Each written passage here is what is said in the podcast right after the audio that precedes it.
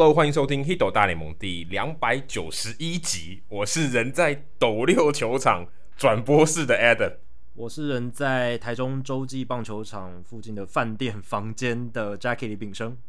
我们是全世界第一个中文的 MLB Podcast，每周一集和你分享大联盟大小事。你会听到五花八门的主题，而棒球记者、专家、球迷有时候也会上节目，跟各位分享独家的观点和经验，丰富你的棒球世界。不只看热闹，更要看门道。也希望大家持续的透过订阅赞助方案支持我们，持续的支持我们，让我们可以不间断的每周更新没有广告的节目内容给听众朋友们。我们有提供每个月三百、五百还有一千元的方案给大家选择。每当你的赞助金额累积到一千五百元的时候，我们就会赠送独家的回馈品。赞助的网址你可以看我们的节目叙述。每月抖一千，节目做破千。那这一集呢，其实也不能算刊物或补充啦，应该就是刚好最近发生的时事吧。上一集我们有聊到什么时间最长的季后赛嘛？那其实美国时间十月十五号，就是水手对太空人这一场 Game Three 的比赛哦，打到十八局哦，最后分出胜负是太空人一比零赢球。不过那场比赛根据官方的时间记录只有六个小时有二十二分钟哦，讲只有好像有点 有点有点太过了，就是只有啦，因为他跟最多的就是二零一八年红袜队道奇世界大赛第三场那场比赛也是打十八局。可是整整将近多了快一个小时，多了五十八分钟，是七个小时又二十分钟，所以这一场还不是最长的，但是以局数来讲，的确十八局已经是平纪录，目前还没有打到第十九局这样子，所以十八局也是记录了，所以跟大家可以补充一下。对啊，所以这可以算是一个 update 吧，更新啊，因为上一集刚好有聊到这个最长的季后赛，那这一场虽然是时间上没有突破记录，不过。也是非常史诗级啊，至少局数追平记录了嘛。那这个其实也很难得一见，而且那场比赛我记得我是因为我在播比赛的过程当中，我就是把手机摆在那边，然后就开着 MLB TV，那基本上就是局间有空的时候稍微瞄一下，哎，现在打的怎么样？哎，那场真的打了好久，都已经我都已经播到下午了，然后还好好像还还还在打这样子，对吧？所以对啊，呃，印象非常深刻的一场比赛。哎、欸，所以等于十八个半局有三十五个零哎挂在上面的，因为那场一比零嘛，只有只有第十八局上半有有得分，所以有三十五个零。对对啊，你可以说这场跟二零零八年道奇红袜那场世界大赛 Game Three 也不太一样嘛，因为那场比赛中间有一些互有得分，不像这一场是完全挂零到最后，靠 Jeremy Pena 阳春炮，然后最后再守住九局下半拿下这场比赛的胜利。不过水手队虽然你看他们在这一次季后赛睽违二十一年，好不容易回到主场再打季后赛，虽然一场就没了，就被淘汰了，可是打了十八局，等于是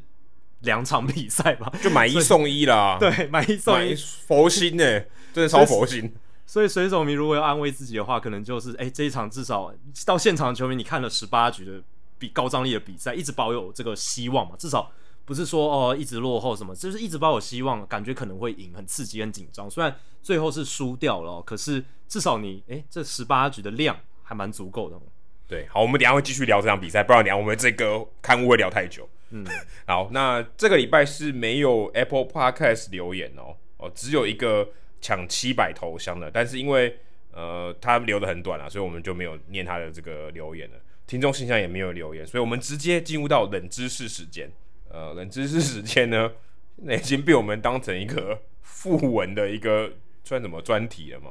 哦、呃，一个副文就是呃，每当有呃棒球界的名人过世的时候，我们都会利用冷知识的时候来特别提一下，因为有时候嗯，可能这些人物你说真的要话题性或什么的，当然也可以聊，只是我们可能不会占用到这个节目主题的篇幅来聊。不过。冷知识也可以让大家多了解一下啊，这些球员或是棒球界的一些名人这样子。那这个礼拜呢，一九八二年的冠军队成员，同时也是名人堂球员 Bruce Sutter，在美国时间十月十三号因为癌症过世，他得年六十九岁啊，算不算特别老了？那他是一个名头，当代名头，所以如果大家知道的话，哦，他应该是史上哦，就大家比较前期啊，这个非常知名的终结者这样子。那下面有关他的叙述，何者是错误的啊？给 Jacky 来猜一下，这样子。第一个选项是，他是史上第一位专职牛棚投手入选名人堂，也就是说他没有先发过啊，就是他的专职就是全部都从后援出赛。第二个是在红雀队时期他拿过赛扬奖。第三个是招牌武器是指叉球，第四个是生涯累积不多不少，刚刚好三百次救援成功，第五个是当年红雀队的 GM 啊、哦，把当时他们的终结者 Rolling Fingers 交易掉，用另外一笔的交易换来了 Bruce Sutter 当他们的终结者。请问这五个选项哪一个是错的？第一个选项专职牛棚投手的话，是指说整个生涯吗？还是说，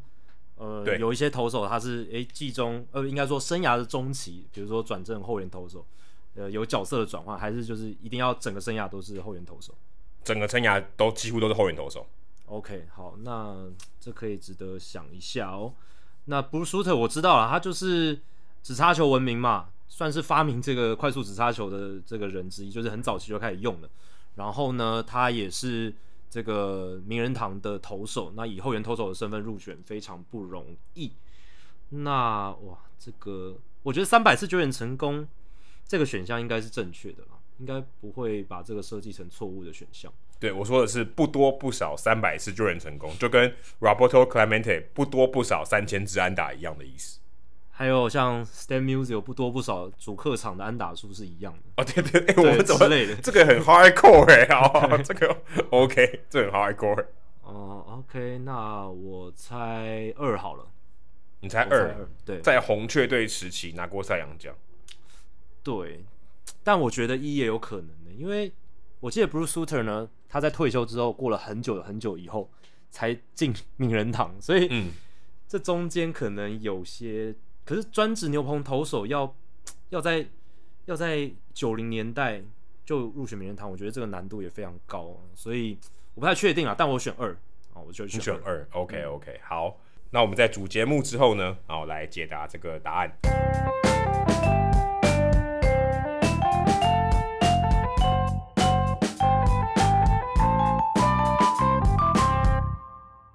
好，这个礼拜呢，我跟 Jacky 真的，哎，其实也没有整个礼拜啦，就从上礼拜，我是从上礼拜四开始播这个 U 二三的比赛，英文转播，然后中间有两天遇到下雨，所以因为下雨的关系，台北这段期间都因为台风这个外围环流的影响，所以天母一直在下雨，所以我今天呢，因为下雨的关系，呃，我们 B 组的比赛被改到斗六来做进行，所以我现在人是在。斗六棒球场的转播室里面录音，我想这应该是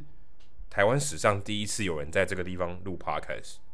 应该是史上第一次，应该是啦，而且很临时嘛，本来昨天都还不确定有这些事情的发生，但是就是因为台风带来了外围环流哦，让北部一直处于下雨的状态，而且下雨的雨势是蛮大的哦，让比赛是完全没办法进行，但。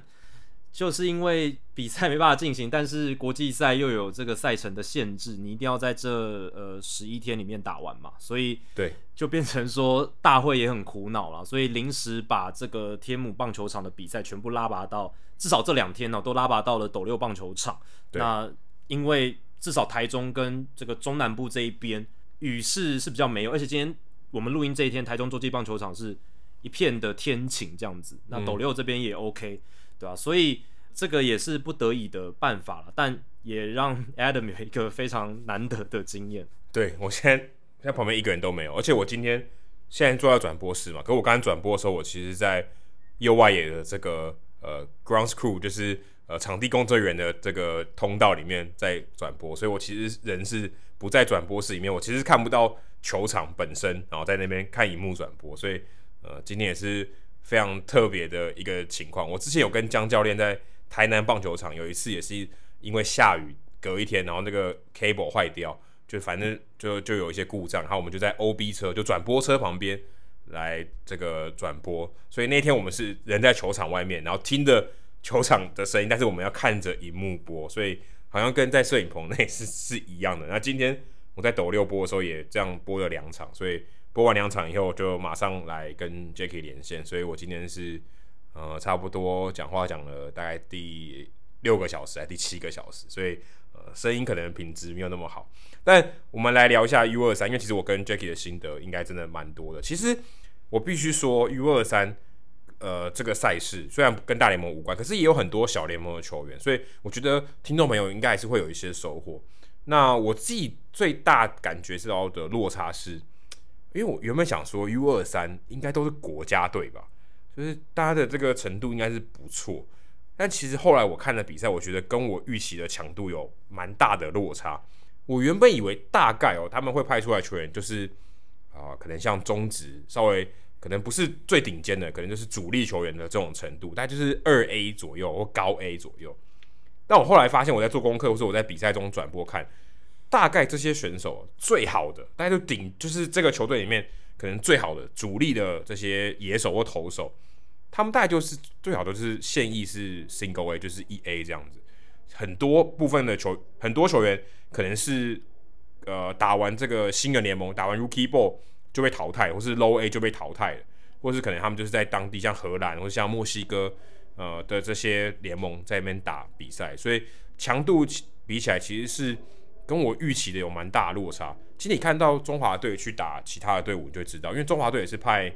呃算二军，不是主力的球员，然后搭配一些业余球员嘛，所以其实他们打起来也没有呃跟其他队说呃就是差距到非常大，也没有说哦我们被打爆或是我们屠杀别人，其实比赛都还蛮接近，就像我们跟德国打。哦，也没有拉得很开啊，从三比零嘛，三比一还三比零，三比零，三比零，其实比数也没有差距很大。那德国就一些大学的美国大学的球员，所以其实整体的实力跟我预期的是有一段的落差。原本以为可能在二 A 吧，就哦我们打起来可能会有点辛苦，我就发现好像其实也还好。我们的二军跟他们这些选手可能就是，其实差不多就可以 mapping 到说，我们的二军选手差不多相当于他们的 Low A 或是 Rookie Ball 这些选手。如果这样来做类比，然后我们可能顶尖点的选手可能是二 A 到三 A 的水准，所以我们大概二军的选手可能就是大概打职棒也许一两年的这个水准吧，差不多跟这些 U 二三国家队的主力差不多。因为呃，其实也要考量到说，如果他们真的是我们讲 Top Prospect，就是顶级的新秀，或像台湾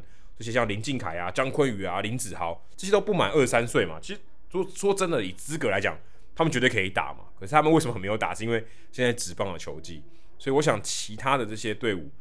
他们去选拔这些球员啊，基本上的逻辑也都差不多，甚至有很多球员他是可能去年或今年刚刚被释出，可能刚刚被呃大联盟体系就在小联盟球队被释出，他在这边有一个 showcase 的机会，然后可以啊在这个相对比较高强度的比赛中，可以有一些好的表现，或许可以争取到球探的目光，也许。可以旅台或是旅日或旅韩，因为我其实看今天现场也蛮多蛮多球探的嘛，像我知道小薛就今天就有来嘛，我我现在这这个放眼望去是看不到他，但是他今天有来，所以他会观察一些球员这样，所以啊这是我观察到的。不知道 Jacky 你自己转播那些比赛，特别是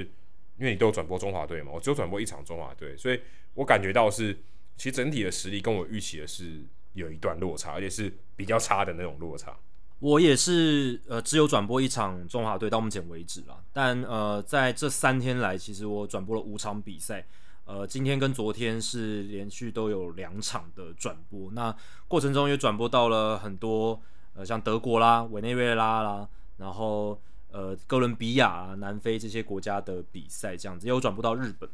那我的感觉跟 Adam 是很像的，就是呃，强度的差距。应该是说强度的整个级别是比我想象中的低一点了。那我觉得跟 U 十八的感觉差很多，因为 U 十八像美国队都是派真的是高中大物 Top Prospect 那种。对，没错。呃，对啊，就是那个感觉是不是很不一样？而且中华队其实在 U 十八也是都是非常强的，凭证古堡一线的球星全部压上去这样子，所以呃，整个业余层级的那种在 U 十八的这些球员。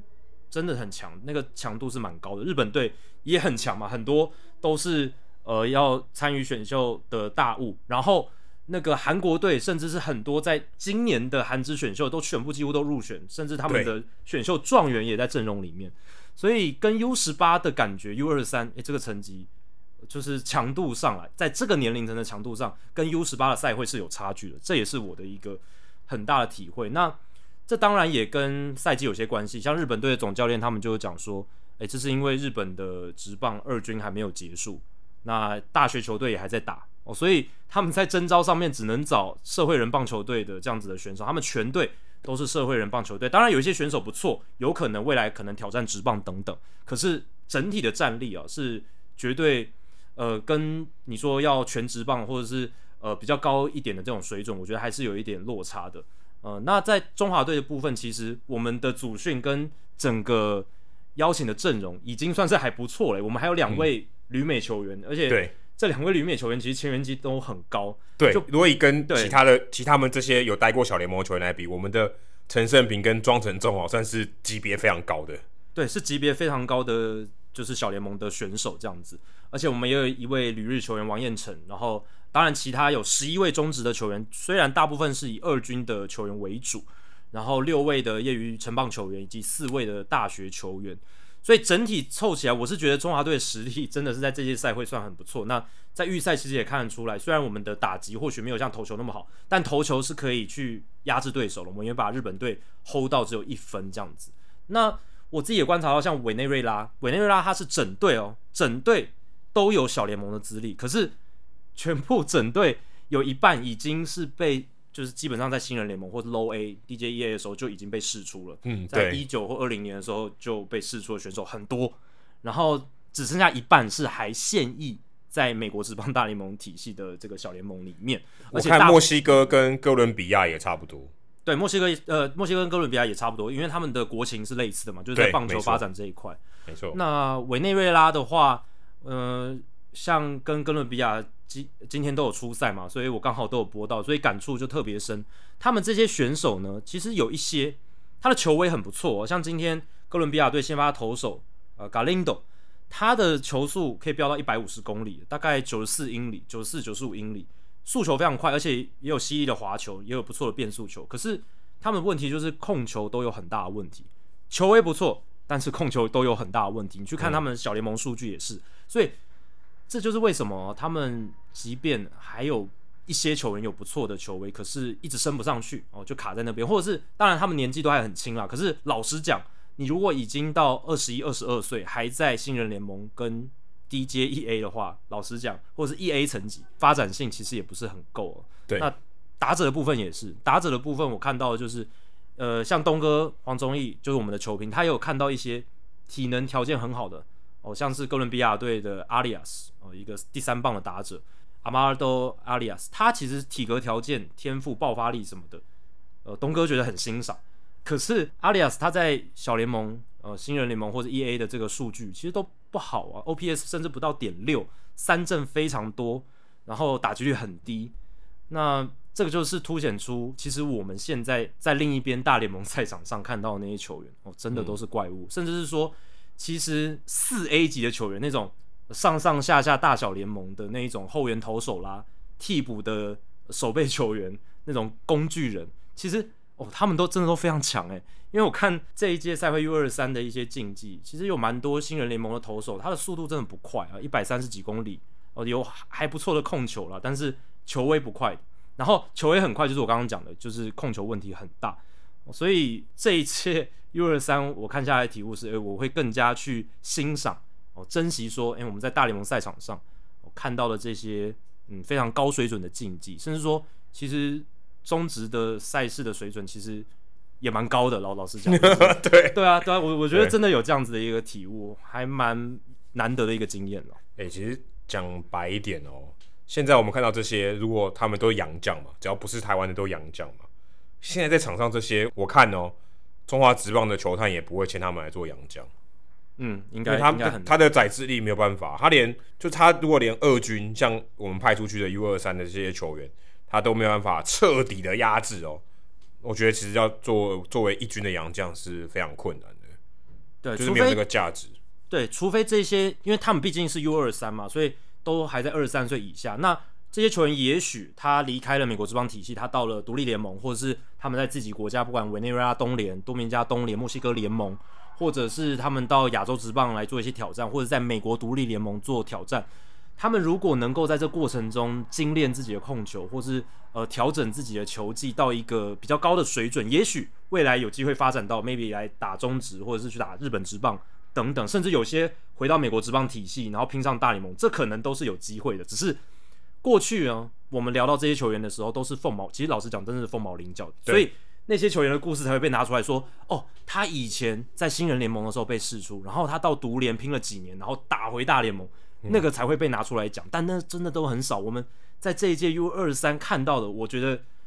我用这样子来形容啊，基本上就是说我们看到了小联盟棒球的真实面。我们在聊大联盟的时候，我们常常都讲，诶，Top Prospect 嘛，前百大新秀，这一支球队的前三十大新秀，然后他们上到大联盟，我们在聊他们的一些表现什么的。可是我们在这一届 U 二三看到的其实是绝大多数很早期在小联盟竞争就被淘汰的那些面孔，就在对这一届的赛会可以很清楚的看到，是一些我们平常很难看到他们比赛，很难聊到他们的一个真实面貌的这样子一个这些球员。所以，呃，其实棒球职业棒球是蛮现实残酷的，也可以从这些球员的球技的展现来观察到，就是其实有很多人他们真的就只能达到这个层级。那他可能试图从国际赛或是一些比赛的机会想要拼回去，有一些人可能可以，但是那真的很少。那大部分可能真的就，诶，最后打完这一届 U 二三之后，可能是他最后一次代表国家，然后之后可能甚至要转行什么就离开棒坛。我觉得从这一届赛会，我看到蛮多球员可能。未来在要挑战职棒的难度都都蛮高的。哎、欸，就其实你刚才讲到说他们可以来台湾或亚洲，呃，我在在想这些事情，就想准备今天的节目的时候，我就有想到说，其实台湾没有继续办冬联，我觉得很可惜。因为你讲，其实这个 U 二三的情况，其实也蛮像冬联的嘛。你看我们现在十月多，我们到十一月、十二月，其实也还南部也就没有那么冷嘛。所以其实我们如果有机会，像我们的一些二军的球员，他有机会在冬季联盟跟呃，可能跟他程度差不多的一些外国球员可以做竞争，而且他的这个形态可能比较不一样，可能遇到一些中南美洲国家的球队会比较不一样。其实也是一个蛮好的，虽然不是国际赛，可是它是一个跟不同球风或是呃，在更多的竞争机会下，我觉得是可以去磨练的。其实就像这个国际赛嘛，因为呃，我看像一些访问。他们都希望说可以在国际赛获得一些信心，或是说呃得到一些高张力的情况下，看一些怎么表现，去累积一些经验。所以我觉得，哎、其实我看到 U 二三以后，我其实觉得台湾如果要继续把东联做好，我觉得会很有价值。而且其实就蛮像我们现在看 U 二三嘛，只是水准还更高一点，因为东联可能呃这个也许他的这个球球龄是更长的，就是他在职棒的经验是更久。而且他可能会更想要表现之类的，或者或者说，呃，你的实力是个比较可以去刻意去平均的，或什么之类，你可以呃分连队啊或什么的。所以我觉得也许这个竞争的强度，搞不好还会比 U 二三更适合我们比较年轻的球员去磨练或去挑战。对啊，你看那个日本队他们的监督石井彰夫，他其实过去从二零一七到二零一九年冬季联盟三度。担任日本社会人队的监督来台湾参赛，那他其实就因此对台湾非常熟悉，而且他也觉得台湾这这个棒球的环境很不错，蛮喜欢在这里比赛，所以对吧、冬季联盟过去在台湾办，然后也让很多选手有机会跟他国的选手来做一些交流竞技，其实是很不错的啦。那这一次 U 二三，呃，我觉得日本队他们其实也是受制于了这个 COVID-19 疫情的影响啊，所以。其实，即便是在连他们要征召社会人球队的球员，都会遇到一些阻碍，因为有些母企业他会觉得说，哎，有一些疫情的考量，就没有把一些正宗的好手，或是干脆不让自己球队的选手出国比赛。对，所以征招上面，然后这个球员的整个竞技的水准上面呢，在这一届 U 二三，我觉得是没有到最佳的状态，可能。maybe 下一届举办的时候，整个呃世界疫情的状况比较稳定了，那整个大家世界流通的情况啊比较不会受到限制的情况下，也许这个竞技的水准、球员参赛的意愿跟素质还有水准呢、都会提高，也说不定了。对，或者是这个比赛的时间再往后一点，对，球季真的要全部结束，可能休息个一两个礼拜再打 U 二三，可能也比较好一点，因为现在刚好卡在球季嘛，啊，所以也许这个也是一个因素。啊，再来，我想要提一个是，我也是因为负责这个天母就是 B 组的比赛的关系，诶，我之前因为没有这么常去天母看比赛，或者说天母改成草皮球场以后，遇到下雨的情况，我其实遇到的不多，也好像一次都没有吧。但因为这次的比赛，我有呃两天哦都有遇到下雨，而且都有在球场。昨天我是没有去球场，但有两天都遇到下雨。可是我发现一件。蛮有趣的事情就是，诶、人工草皮的排水，当然可能不完全是人工草皮，而是呃整个因为球场改建的关系，所以它的排水做的比较好，加上人工草皮的关系，所以其实下雨过后或是雨没有那么大的时候，其实排水是非常 OK 的，因为只有一垒、二垒、三垒还有本垒呃的地方有红土，所以只要那边这个红土区没有积水、没有水洼的话，其实完全是可以打的啊，因为就是看不到积水嘛，就是也许这个人工草皮上很很滑，但还是可以打。所以我自己是觉得说，哎、其实这样的情况，呃，如果今天像台湾有时候会下个午后雷阵雨，或是可能 maybe 毛毛雨三十分钟，呃，可能比赛会暂停，可是很快这个人工草皮的状态或是排水系统比较良好的状态，就可以马上恢复比赛，可能也许十分钟到二十分钟就可以马上恢复比赛，不用花太多时间去整理场地。我觉得与其这样，好像盖大巨蛋就没有那么必要，因为我们如果真的是什么狂风暴雨。台风天那种夏天的那种狂风暴雨，那当然怎么样都不能打。可是如果是 maybe 可能假设六点半的比赛，我四点钟下雨下到五点钟，像天母棒球场这样，其实六点半还是可以准时开赛。其实这好像也不用真的要花很多的钱去盖一个呃室内球场或是有屋顶的球场。其实人工草皮或是排水系统做得够好，其实我觉得已经可以解决很多下雨的问题了。其实也是因为现在。呃，人工草皮还有这个排水层的建制越来越先进了嘛？因为大家如果有兴趣的话，我记得魏全龙的官方频道有这个介绍他们天母棒球场人工草皮底下排水层的逐层的一个里面的建制是怎么样子。那对，让整个球场可以做到很快速的排水。我相信这一个在未来如果要建立新的球场啊，或者是在设计新的球场的时候，有很多。它的这个球场场地的设计，它是会越来越先进的。那嗯，人工草皮它有这样的优势嘛？就是说它的这个排水层可以比较有效率的去设计，让水是真的可以很快的渗到底下，而且很快可以很快的流出去，导流出去这样子，对吧？所以呃，天母棒球场他们在这个方面，我相信魏全龙队的呃专属主播小小时主播应该是也很有感触，因为他两个球季都在那边播嘛，那应该是。有一些下雨的情况，那很快的排水可以排掉，然后很快让比赛顺利进行。那当然，最最理想以台湾这种这么多雨的气候，我是觉得啦，有屋顶的球场或是开合式的屋顶的球场，这个是就要执行比赛，然后没有意外插曲是最有效的方式。可是台湾直棒的规模，我觉得还没有到那么大，因为呃，你看光盖一个大巨蛋，我们都搞了这么久。那当当然大巨蛋的情况比较不一样，因为它还要结合周边的一些。呃，设施啊，一些商场啦，然后有一些政治角力的因素啦，它本身并不只是棒球这么单纯而已喔。那当然，你如果要建造像这样子大规模有屋顶的体育场，然后可以打棒球，它势必应该是不会只专属棒球了。就是在台湾这个地方的话，所以它涉及到的因素就会比较多。那经济规模体没有那么大的时候，就会遇到比较挚爱难行，就比较难建成。所以。Adam 提到说，如果就是以比较实际面考量，在台湾这个棒球运动市场的环境，或许人工草皮，然后建置好有效率的排水层，这样子的做法会是比较可行，而且，嗯、呃，就是运行上也比较可以做到的事情。这样子，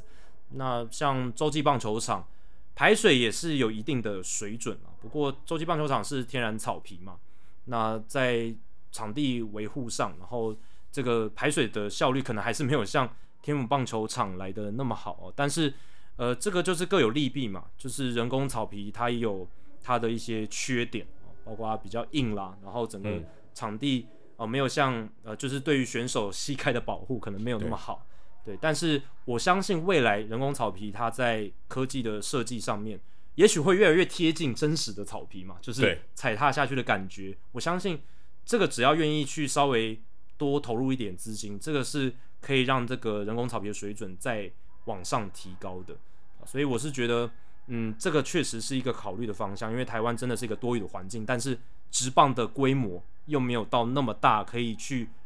让你建造一个嗯屋顶可以开合的球场哦，或者是呃再建一个像嗯大巨蛋那样子的一种。体育场这样子是还、嗯、还还是有难度的啦，对、啊、对，其实一般哦，我们说人工草皮会使用的这些球场，通常是在长不太出草的地方啊，就可能像美国可能北部的地方才会用人工草皮，甚至其实很像呃最近打比赛的季后赛 T-Mobile Park 西雅图，算也蛮多下雨的嘛，然后也比较冷一点，比较湿冷。嗯，他每次用天然草皮啊，可是我们反而是一个比较好长草的地方，但我们却选用人工草皮，其实是有点，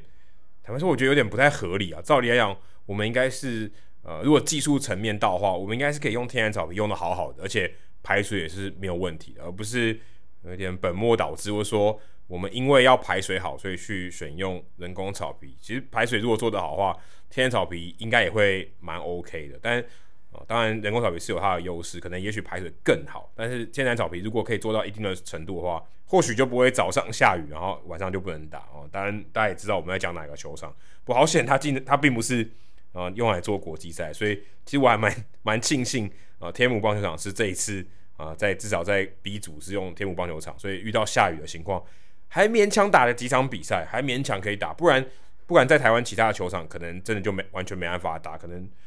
红土区都是泥泞一片的。对啊，其实嗯，桃园国际棒球场 其实就是因为我觉得排水的问题啊，使它没办法成为举办国际赛的场地。不然你看我们现在哦，在不管是之前的 U 十二，然后到现在的 U 二十三，在台湾举办的下雨都是一个很大很大的难题，因为 U 十二是在夏天。盛夏的时候举办，有午后雷阵雨的问题，然后现在 U 二十三又面临了台风季，然后还有很多下雨的一个情况，这样子天气比较不稳定的一个气候。对，所以在这样的情况之下，呃，如果你的球场排水不好，你一下雨，那可能晚白天下雨，晚上就不能用。那对于国际赛，它赛程时间安排受限，它就只能那十几天，甚至更少的天数就要全部完赛。没打完的话，你不知道该怎么办。所以在这样的情况下，场地的选用一定要选择就是，呃，可以比较快进行比赛，就算有下雨哦，也能比较好快速快速恢复场地的状态的这样子的一个球场。这样，那我觉得人工草皮它还有一个优点，就是说它在维护上面哦，相对来讲是比天然草皮的成本低嘛，因为你基本上，当然前面你要买这个人工草皮，它也是需要一定的。资金，那如果是好的哦，可能你整个场地的设计什么的，确实是要花一笔钱。可是基本上弄好之后，你在维护上也不是说完全不用维护，可是它相对来讲，你要花的心力跟你要去维护的成本哦，就比较低了。那天然草皮，你基本上你看你四季还要去不断的去照顾它，然后要维持这个土壤的营养，然后呃休赛季的时候还要怎么样去做处理等等，这一些都是要耗费很大心力，甚至需要。很专业的团队来负责，可才会让草长得比较好，比较能够符合一种职业级或者是国际赛水准的那样子的天然草皮。对，所以这也是一个呃考量的点啦。那人工草皮相对来讲维护的成本比较简单一些，比较低一些，这个也是它的一个优势吧。嗯，说到草皮，说完以后，我其实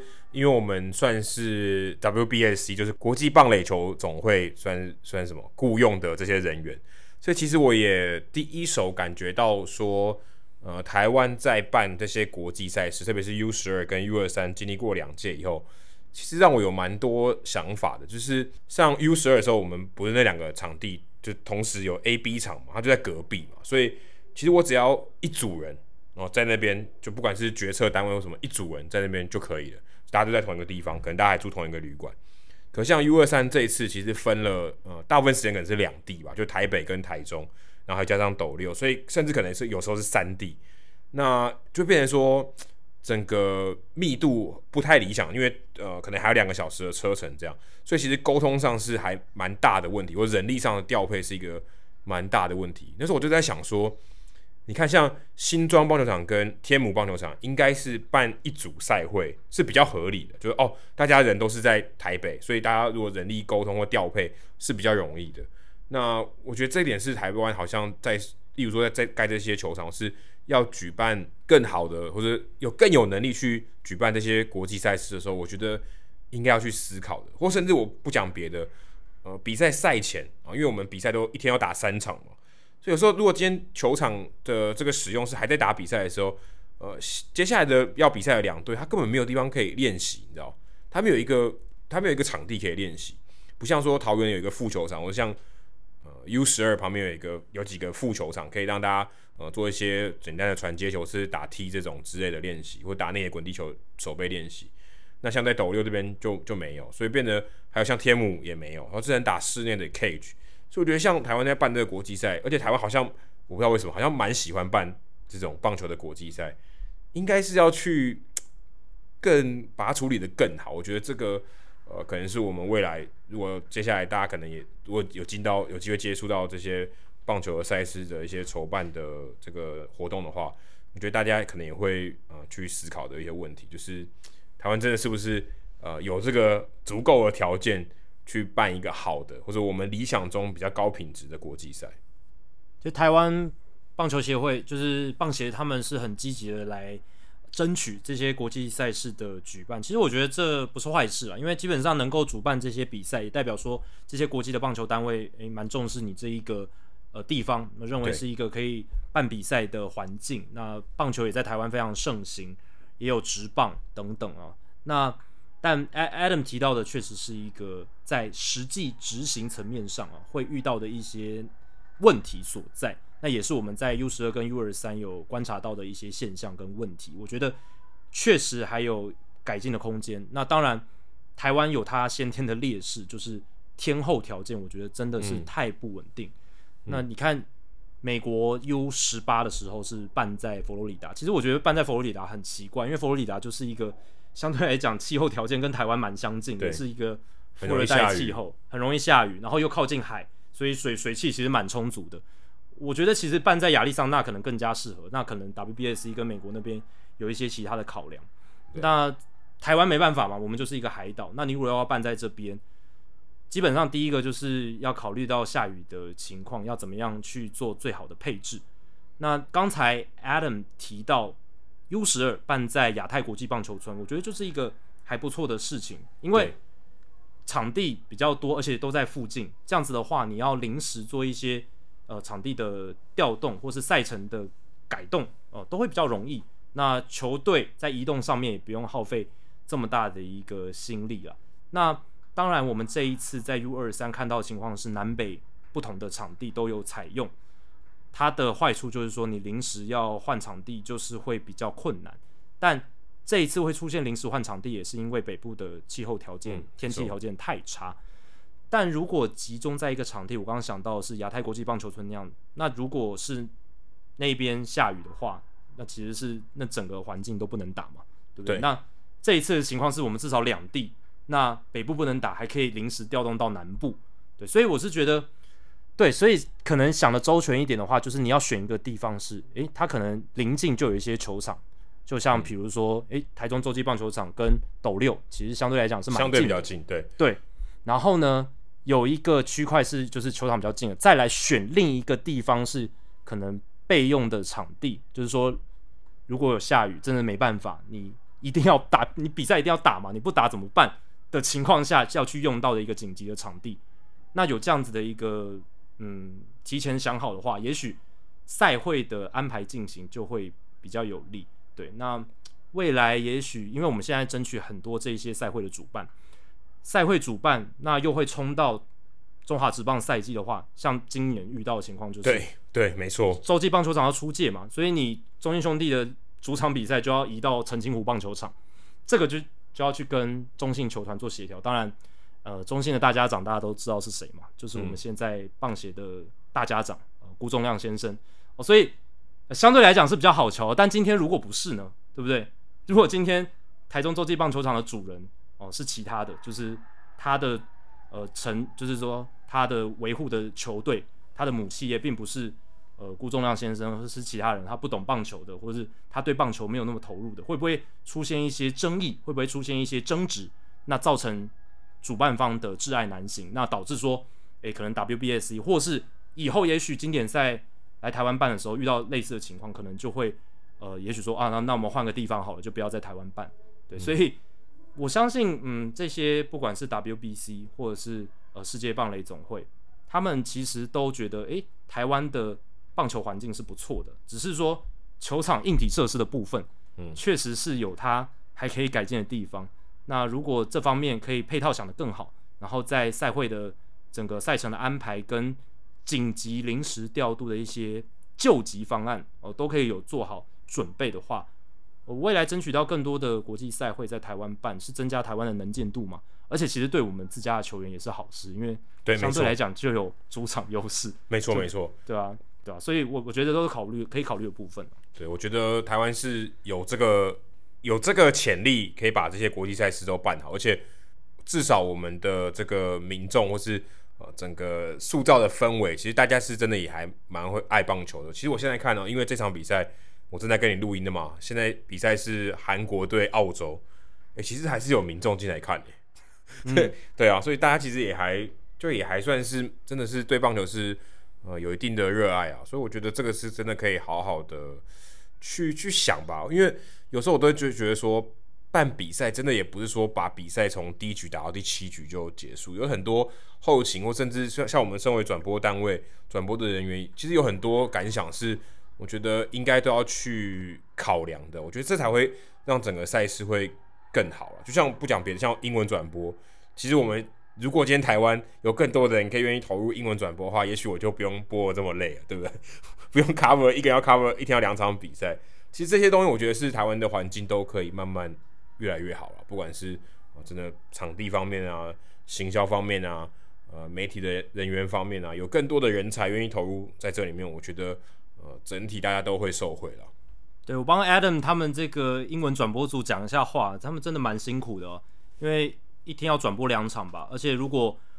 我没有记错的话，你是一场是要唱独角戏，另一场才有搭档。对对对，都是这样子。因为在台中洲际棒球场是另一组，就是 Ryan 呃 Ryan Chen，他是诶、呃、有转播这个 Plus League 篮球赛的英文主播哦，他很厉害，他现在也在。呃，我们 U 二三担任英文的主播这样子，然后还有另一位是 Clive 哦，过去中华职棒英文转播，他也有跟我们一起工作，呃，也是一个对体育很有热情的人这样子。那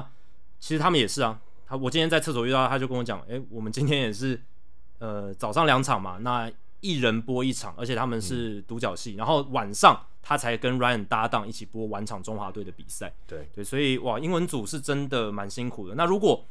这一些比赛，它受到国际的关注程度是提高的话，然后再加上我们刚才提到，一开始我们就提到的，就是参与 U 二三的这些球员的竞技水准，老实讲，并没有是全世界最顶尖的十九岁到二十三岁的球员。老实讲，并不是。如果今天这些球员水准都很高，而且连小联盟的球员，呃，可能个二 A、三 A 的，他都愿意来比赛，然后球团也愿意放行，因为他觉得。这是一个他们学习成长很好的机会，而且这个赛事水准很高，然后呃受到足够的重视，也许他们就会愿意派这些球员来比赛。那竞技水准提高，受关注的程度提高，那国际社会、国际棒球的社群关注这些比赛，那英文转播的重要性自然就会提高。那也许这个资源就会比较多，对，所以这是环环相扣的。这是我们讲赛事以外，在举办一个国际棒球赛会，它中间呃会牵扯到的事情，而且。怎么样能够把它办得更好？这个是我们在这届赛会，哦，真的是在今年投入其中，然后我们观察到的一些现象得出来的心得。我想要再补充一下，就是虽然我们刚开始讲，就是嗯，这届 U 二三它的竞技水准没有到那么顶尖，可是其实还是有一些惊喜啊，而且比赛的这个过程当中也还是有很值得欣赏的部分。像对德国队，老实讲，我没有预期到他们其实实力还算不错诶，因为。刚才 Adam 前面有提到，他们有一些美国大学的球员，跟也有在新人联盟的球员，就是美国职棒体系新人联盟的球员，但其实不多诶，大部分我觉得应该有一些真的是蛮，就是他们本土练出来的球员。那当然，可能水准最好的是美国大学球队，或是有打打 Summer League 夏季联盟的这些球员，但是他们去带这一些呃德国本土的呃这些球员，然后这样子凑起来，其实他们在这届赛会投手还有防守端。是真的表现的中规中矩，可圈可点的，也受到我们球评东哥黄忠义的称赞。他是真的认同，诶、这支德国队比他想象中的好很多，这算是这届赛会的一个惊喜。然后像日本社会人球队啊，虽然打击上面可能没有那么凶悍，没有那么真的这么强，可是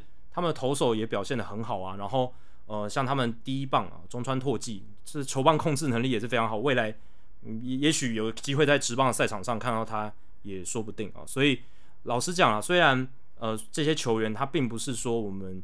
可能是因为我们看大联盟看习惯了嘛，我们看日本职棒，我们看这些顶尖的职棒看习惯。可是其实他们在这个国际的舞台上面做这种竞技，其实他们还是会嗯、呃、拿出一些我们可以去效仿或者是学习的一些棒球的技术。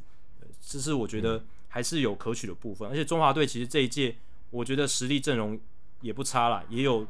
旅美球员嘛，旅日的球员。他们在球场上的表现，其实也关乎到，诶，他们未来在美职的发展啦，或者是中职的球员在中职舞台的发展，以及业余成棒球员，也许以后有机会挑战职棒的，这些都是有可能。所以大家也可以呃多多有机会就来欣赏一下。对，其实比赛本身还是蛮精彩的，因为我们讲说，呃，你不会说少棒难看嘛，因为少棒跟大联盟完全是天壤之别。可是少棒有少棒精彩的地方，只要大家水准接近，其实比赛就是好看的。我觉得其实就是这样。常常常会有人问我说：“少棒有什么好看的？”哎、欸，拜托，少棒有很多大联盟没有的东西，好不好？那也很好看啊。所以我觉得这个是你不能拿卤肉饭跟龙虾比嘛，这这不味道是不同的。所以这个是我觉得呃，大家可以看喜欢棒球哦，觉得这个各种赛事其实多少都可以看，可以看出一些各中的乐趣了。对，真的是这样。就是在这一个水准，其实虽然哼我们刚刚讲说，哎、欸，这些这批球员。他的水准并不是到顶尖，可是其实就像 Adam 讲了，他们其实是蛮接近的。我们稍微分析一下就知道说，你看日本的社会人球队，然后委内瑞拉、哥伦比亚这一些，他们有一半是打到新人联盟就没有在美国职棒体系，可能去其他地方发展。然后台湾可能是有业余成棒甲组，然后加上呃中职二军，然后一些旅外的球员这样凑起来，其实整体这些各队的实力，前段班的球队啦，呃，当然是撇除像南非这样的球队。其他这些前段班的球队，老实讲，我觉得实力都蛮接近，所以在这个层级的棒球，他们竞技起来也有可以观察的部分，就是他们的看点，像是如何减少守备的失误。那只要能够临场控球表现好的话，也许就可以掌握一些先机。那刚才 Adam 讲少棒也有他值得观察的重点嘛？其实少棒看的很多的是，诶，因为球员的情绪更加的外显呢，相比于城邦的球员，他比较不会控制自己的情绪。那你看，像在 U 十二赛会的时候，我们就看到，诶，南非小球员很快乐的跳舞啊什么的。虽然他们战绩可能不是很好，可是也成为一个球场的焦点，然后也让我们去再重新思考说，诶，在少棒这个层级，我们希望球员得到的是什么？他能够是一定要打出好的成绩，还是他能够在过程中学习到一些经验就足够了？那中华队跟南非队，他们本来就带着不同的预期，那大家就会讨论说，到底哪一种方式才是对的？中华队本来就有这种夺牌的压力，那小朋友看起来打得比较呃可能辛苦一点、紧绷一点，但这本来就是大家对他们的一个比较高的期待，而且他们也投入了很多的训练，嗯，拿到好成绩难道不是应该的吗？哦，这这也是一个观点嘛。但有些人就觉得说，诶，小朋友打球就应该稍微快乐一些，稍微享受一些比较这种呃可能比较偏美国那一边在呃少棒联盟的一些思维，就是我觉得这些这些讨论的迹象都是很好，但。就是重点，就是说，诶，在不同的棒球层级，它在竞技水准相同的情况之下，其实都可以打出很好看的棒球。然后呢，呃，在不同的层级，我们都可以有不同阶段棒球层级的一些思考。这样子，你看 U 十八它也是一个蛮特别的一个层级嘛，就是跟 U 十二讨论的，跟 U 二十三我们讨论的都不一样。因为 U 十八它是要很多球员是业余要转职棒，但有些人会从业余继续打大学的棒球。还是学生棒球，那在这个阶段，这些选手也有他要思考的课题，而且在这个阶段，这个选手的竞技也有蛮精彩的看点。哎、欸，这个你在绝对在其他节目都听不到，全世界你翻遍任何一个节目都听不到这些有人讲这种东西。对，真的 只有在我们节目会听到，我可以我可以保证，绝对只有在我们节目可以听到。所以大家不要觉得，哎、欸、哎、这礼拜我们怎么都还没有聊季后赛？但我可告诉你哦。季后赛可能人人都可以聊，这个东西真的只有我们两个哦，这个参与到其中，而且把它讲出来哈，透过 podcast 的内容，所以这个这一段我觉得也留作一个记录吧，哦，也许我们十年后再谈谈看，哎呦，其实我们台湾在整体的棒球举办国际赛事的环境还有水准，然后提升了很多，所以我觉得呃这一段其实真的是蛮重要，所以我们叫 Hito 大联盟，不叫 Hito WBSC，但是对啊，但是我觉得这个这段是真的还蛮重要，也是我们。很深刻的一个感想了，跟大家分享。哎、欸，我们不能再继续聊这下去，再不然我们会没有时间聊我们的季后赛。所以我们现在要来聊季后赛。说到好看的棒球，今年的季后赛，我是觉得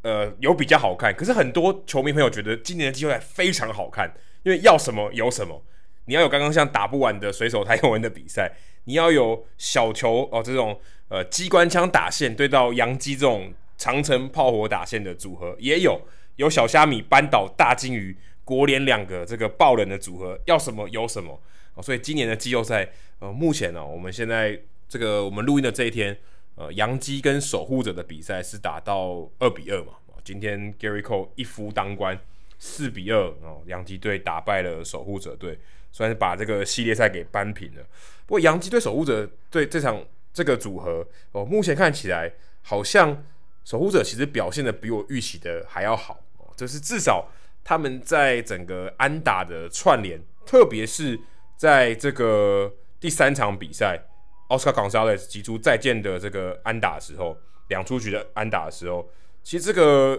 结局只差一个好球哦，差 Clark Schmidt 就可以把奥斯卡 Gonzalez 给三振。不过 Gonzalez 勾到一个外角的球，然后变成一个两分打点的安打，就就这样赢了，然后就从五比四打两分回来，变六比五。逆转，然后结果赢下这场比赛。像这样的比赛其实就蛮好看，而且蛮符合印第安的这个风格。就是我一直串联，我特别回去看九下那一连串安打。Miles Straw 一开始左外野的鸟安，那时候是 Oswaldo Cabrera 啊，他站位太深，然后所以变成一个很浅的呃这个安打。然后 Steven 匡再补一个安打，Rosario 再补一支安打，连续三支安打了。然后那时候大家都好奇说，为什么 Aaron 布没有换 Clay Home 上来丢？后来 Ramirez，Jose Ramirez 因为这个布阵的关系，打到这个二垒附近，然后那个 IKF 没有机会守下来，所以连续啊四支安打，然后 Naylor 被三振以后，Oscar Gonzalez 打出打出一个再见的逆转两分打点安打，所以其实看起来就还蛮好看的，而且洋基队那场比赛就打了三轰，全部是靠有这个全垒打得分，所以其实这个这个两种对决，我觉得是蛮好看，就变成说。小球或者说这个安打串联有发挥，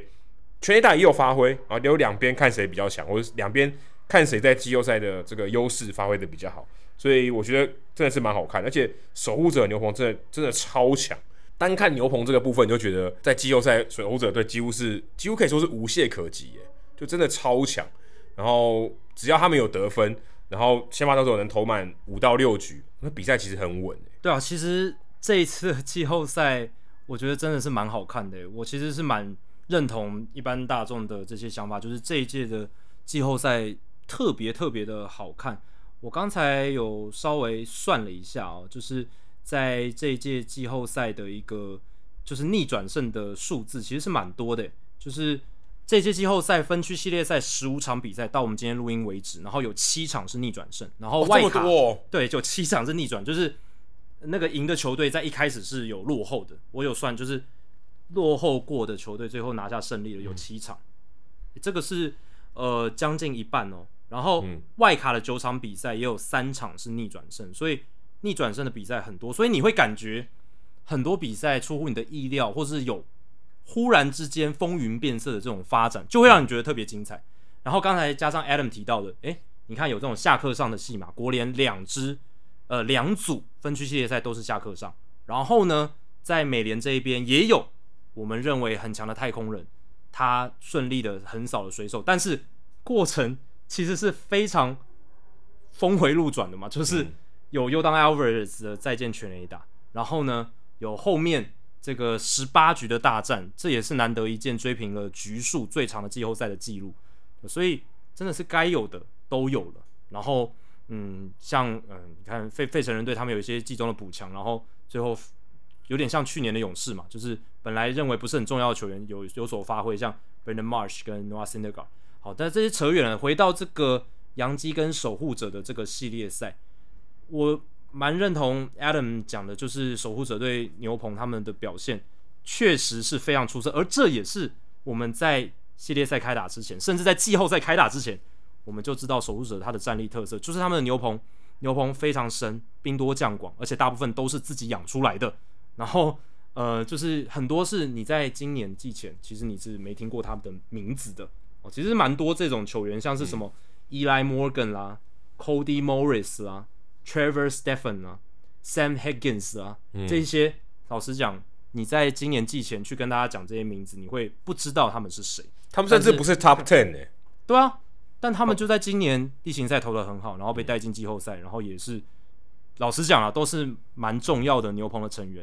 对吧？所以守护者队这个系列赛有把他们的优势发挥出来。再来就是，我觉得进攻端是他们劣势嘛，这个是我们在开打之前就已经讲的。在第一战，其实守护者队输球很大的关键就是他们还是没有用他们惯常的方式来得分。嗯，一分是全垒打，但他们不能靠全垒打作为。唯一火力的来源，那就输球了，四比一就输了，就是只有矿那一支安全垒打而已啊。对，那为什么二三战他们会赢球？其实就是他们开始安打串联，他们开始就是把他们应该要有的得分方式发挥出来，因为他们本来就不是全垒打打很少的球队，全联盟第二少的。Terry Francona 受访的时候，其实他也讲得很坦白，他就说我们球队基本上就不能靠全垒打来作为主要的火力依据，我们要用。多元的手段来得分，然后要用一些嗯洋基队比较难处理的方式，不管是盗垒哦，不管是巧打，然后打到没有人守的地方，然后呢，或者是在这种量好球之后的打击心态改变，然后试图去增加击球这种，其实随守护者哦，在这个系列赛的二三战就有发挥出来。那在第四战得分还是面临一些困境，就是被 Gerrit Cole 压制，嗯，所以也很符合我们在系列赛开打前就有提到说。守护者队是容易被球威压制的球队。那当 Gerrit Cole 他的球威 on point 是他的实力水准的时候，其实真的守护者队要比较好的效率去得分，难度就比较高。但这个系列赛又让我们看到 Oscar Gonzalez 骑兵出现了。其实这跟教士队有 Trent Grisham 很像。嗯、当然，Oscar Gonzalez 他在例行赛其实打的还算不错，不像 Trent Grisham 是例行赛打的很差。然后到季后赛突然变很强，但 Oscar Gonzalez 跟 Trent Grisham 不一样，是 Oscar Gonzalez 是菜鸟，这是他第一年而已。Grisham 他已经累积了一些 resume，他前几年打的还不错，但是他在酿酒人那一次二零一九年那个失误超伤的，对，他是有一些那那个是一个惨痛，对他来讲惨痛的，真的很惨痛，对。但他过去在大联盟已经累积了一些时机，然后他是今年例行赛打不好，到季后赛打好。Oscar Gonzalez 是默默无名嘛，因为他是第一年的球员。然后老实讲，并不是像 Julio Rodriguez 这种嗯 top prospect 超强的超级大物，也不是，只是他例行赛打得不错，诶，被带到季后赛，诶，Oscar Gonzalez 他在这几场季后赛就一直在扮演英雄嘛，他是守护者队史上第一位在单一季后赛敲出不止一支再见安打的球员，而且呢，他在生涯已经他生涯才第一年呢，他已经累积了三支，就是在九局或是更晚之后的。超前打点的安打，这个在季后赛史上已经是并列第一名了，就跟 Ortiz 一样。对，Pete Rose、Ortiz、J.D. Drew、Carlos Correa 还有 Cody Bellinger，他跟这些人并列 史上最多哎哎、欸，他第一年打季后赛哎，而且还没打完哎，还没打完，对，重点还没打完哎、欸，真的很扯。而且 Gonzalez 跟二零零四年的 Ortiz 是唯一在单一季后赛就能打出三支这种安打，就是九局或更晚，然后呢，超前打点安打的球员，所以 Gonzalez 已经在季后赛的历史上留名了。而且老实讲，没有 Gonzalez，守护者队现在应该早就被淘汰了。对对，应该三比零被淘汰。对啊，对啊，所以这我觉得这真的蛮扯的啊。所以这个系列赛好看就在于说，哎，两支球队完全不同的形态。洋基是先发投手的强度，老实讲蛮高的。当然，我觉得先发投手。真的要对起来的话，其实守护者是可以跟他们势均力敌。但是牛棚这一块，守护者碾压了洋基队。那洋基队是在全垒打的火力上面碾压守护者队。然后这两种球队这样子激荡在一起，加上他们团队薪资差异那么大，这个对战组合老实讲，戏剧张力很足哦。哎，刚刚你在讲这个时候，场上发生一件神奇的事情，就是呃，澳洲队的打者往一二垒方向打，结果打到跑者。我马上看了，快差点笑出来哦！好，扯远了。呃，对啊，就其实我刚才觉得说，这两种形态在同一个赛场，在同一个比赛里面发生，然后他们其实都是季后赛球队哦，你就知道说，其实棒球真的要打，或者是打到季后赛，或者不管是例行赛打一百六十二场，其实成功的这个 recipe 就是这个配方没有很绝对，对不对？有时候就觉得说，哎，没有冠军队就应该要长这样，可是也不一定嘛，对不对？说真的也不一定。你说今天有可能这个守护者队完全打不赢洋基队吗？其实你看现在也也没有嘛，也五五波嘛，至少是二比二。所以其实我觉得这个这个在整个棒球的发展上，我觉得是好事。你要让不同种类的球队能取得成功哦，可能就是在季后赛赢球，是真的拿到冠军。我觉得这些会让棒球就我们想要讲的，就变得比较多元一点嘛。如果今天每一支球队都是，我觉得全垒打炮声隆隆，每个球队都很单一，可能就有点像 maybe 像 Joe Maddon 讲的，就大家都好一致哦，大家的玩法都一样，那就不好看了。对，我觉得你讲到一个重点，就是棒球运动在季后赛，老实讲是，你像守护者这样的球队。即便例行赛战绩可能没有那么好，没有像洋基、太空人、道奇那么好，他还是有下课上翻转的机会。你看费城人队也是啊，他跟大都会胜差那么多，他跟勇士队胜差那么多，结果现在国东反而是他们现在挺到了这个国联冠军系列赛。所以确实，棒球运动它可以让这样的球队在季后赛有发光发热的机会。这跟 NBA 是很不一样的。NBA 是很多球队，其实大部分的球队刚打进季后赛，你就知道他嗯。老八传奇这种事情在 NBA 真的很难很难发生啊！嗯、他刚打进季后赛，你就知道他不可能走远。其实大部分的球队是这样，你大概知道说大概哪几支会是前四强，其实都已经摆在那边了，对吧、啊？所以我觉得这跟 NBA 是有一段差距。当然，NBA 我讲的是比较简单一点，只是大方向的趋势是在大联盟一定是在季后赛里面这个小小虾米扳倒大金鱼或者下课上的戏码是比较可能发生的，比篮球运动更容易发生，因为。棒球就是你用很多种不同的方式都有可能在短期的杯赛里面获得成功。没错，没错。然后而且球员的样貌也非常多样嘛。你看，就是有像 Altuve 这种，你也可以成功；你像 Aaron Judge 这种，你也可以成功；你 Alex Manoah 这种身材高大，然后比较啊，你可以说肿一点这样子的投手，可以投得很好。像守护者队 Tristan McKenzie 瘦的跟竹竿人一样，BMI。可能是大联盟史上数一数二低的这样子的一个投手，他也可以投得虎虎生风。对啊，所以成功的方式很多种。不过，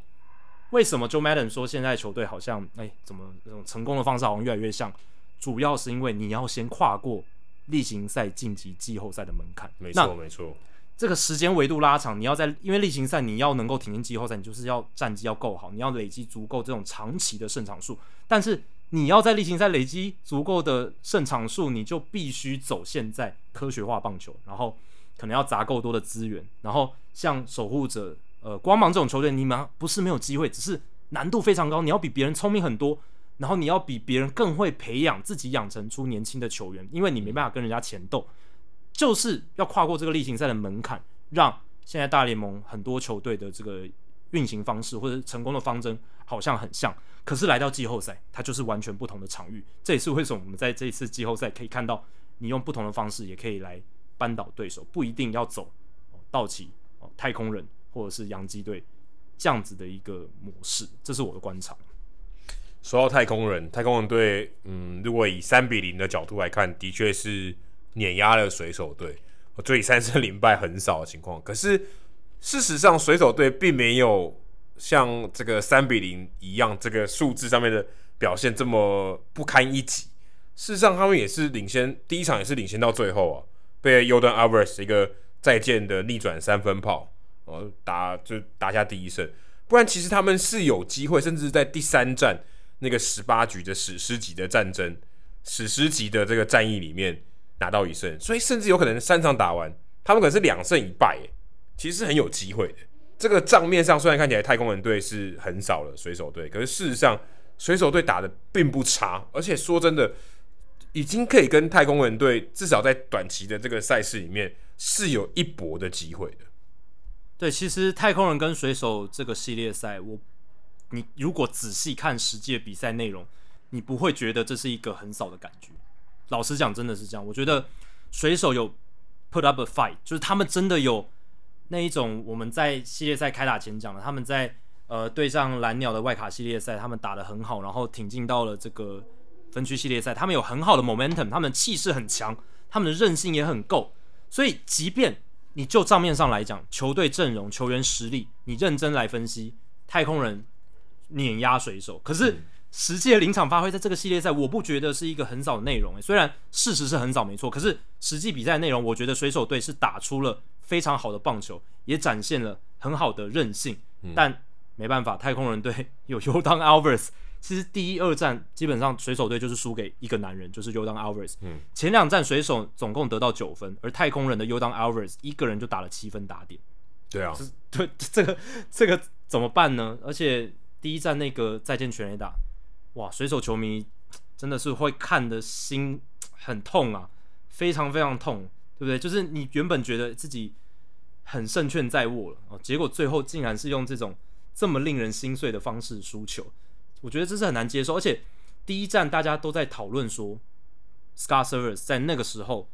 到底要不要换 Robbie Ray 上来？当然，事实是 Scott Servais 他换了，但 Robbie Ray 被打了一发再见全垒打，那有很多人就会去批评嘛。对，那其实这个调度有很多的讨论空间了。那站在 Servais 这一方的说法就是说，诶，Robbie Ray 他是左投手，而且是。呃，水手队阵中最好的左投嘛，因为他们只有两个左投，Matthew Boyd 跟 Robbie Ray。那 Matthew Boyd 是今年才刚到水手，而且之前呃，老实讲就是有伤病的影响，然后也沉寂了一段时间。今年在水手队牛棚呃投的还算不差，可是你会让一个已经有一点浪人接近浪人化的投手来这个大场面面对 Yordan Alvarez 吗？你一定还是选你花重金请来的赛扬奖强投吧，对不对？嗯、这个这个比较合理。那而且 Robbie Ray 他都是投深卡球嘛，其实也相对来讲是一个合理的选择，因为如果大家去看 Alvarez 面对各种球路的一个产出，他对深卡球打的相对是比较差一点。当然他对各种球种其实都打的还算不错啊，对，但是相较之下，对，这、就是相较之下的事情。可是反 Scar Service 调度的人，他会跟你讲说，Yordan Alvarez 老实讲，他没有所谓的面对左投手就被克的情况，基本上没有。他是一个比较特别的打者，因为他是全联盟。可能前三强的打者，如果是我的话，我会觉得他就像呃左打版的 Aaron Judge，以表现上来说嘛，嗯，对不对？那他其实面对不管右投左投都打得蛮好，没有什么死角这样子。然后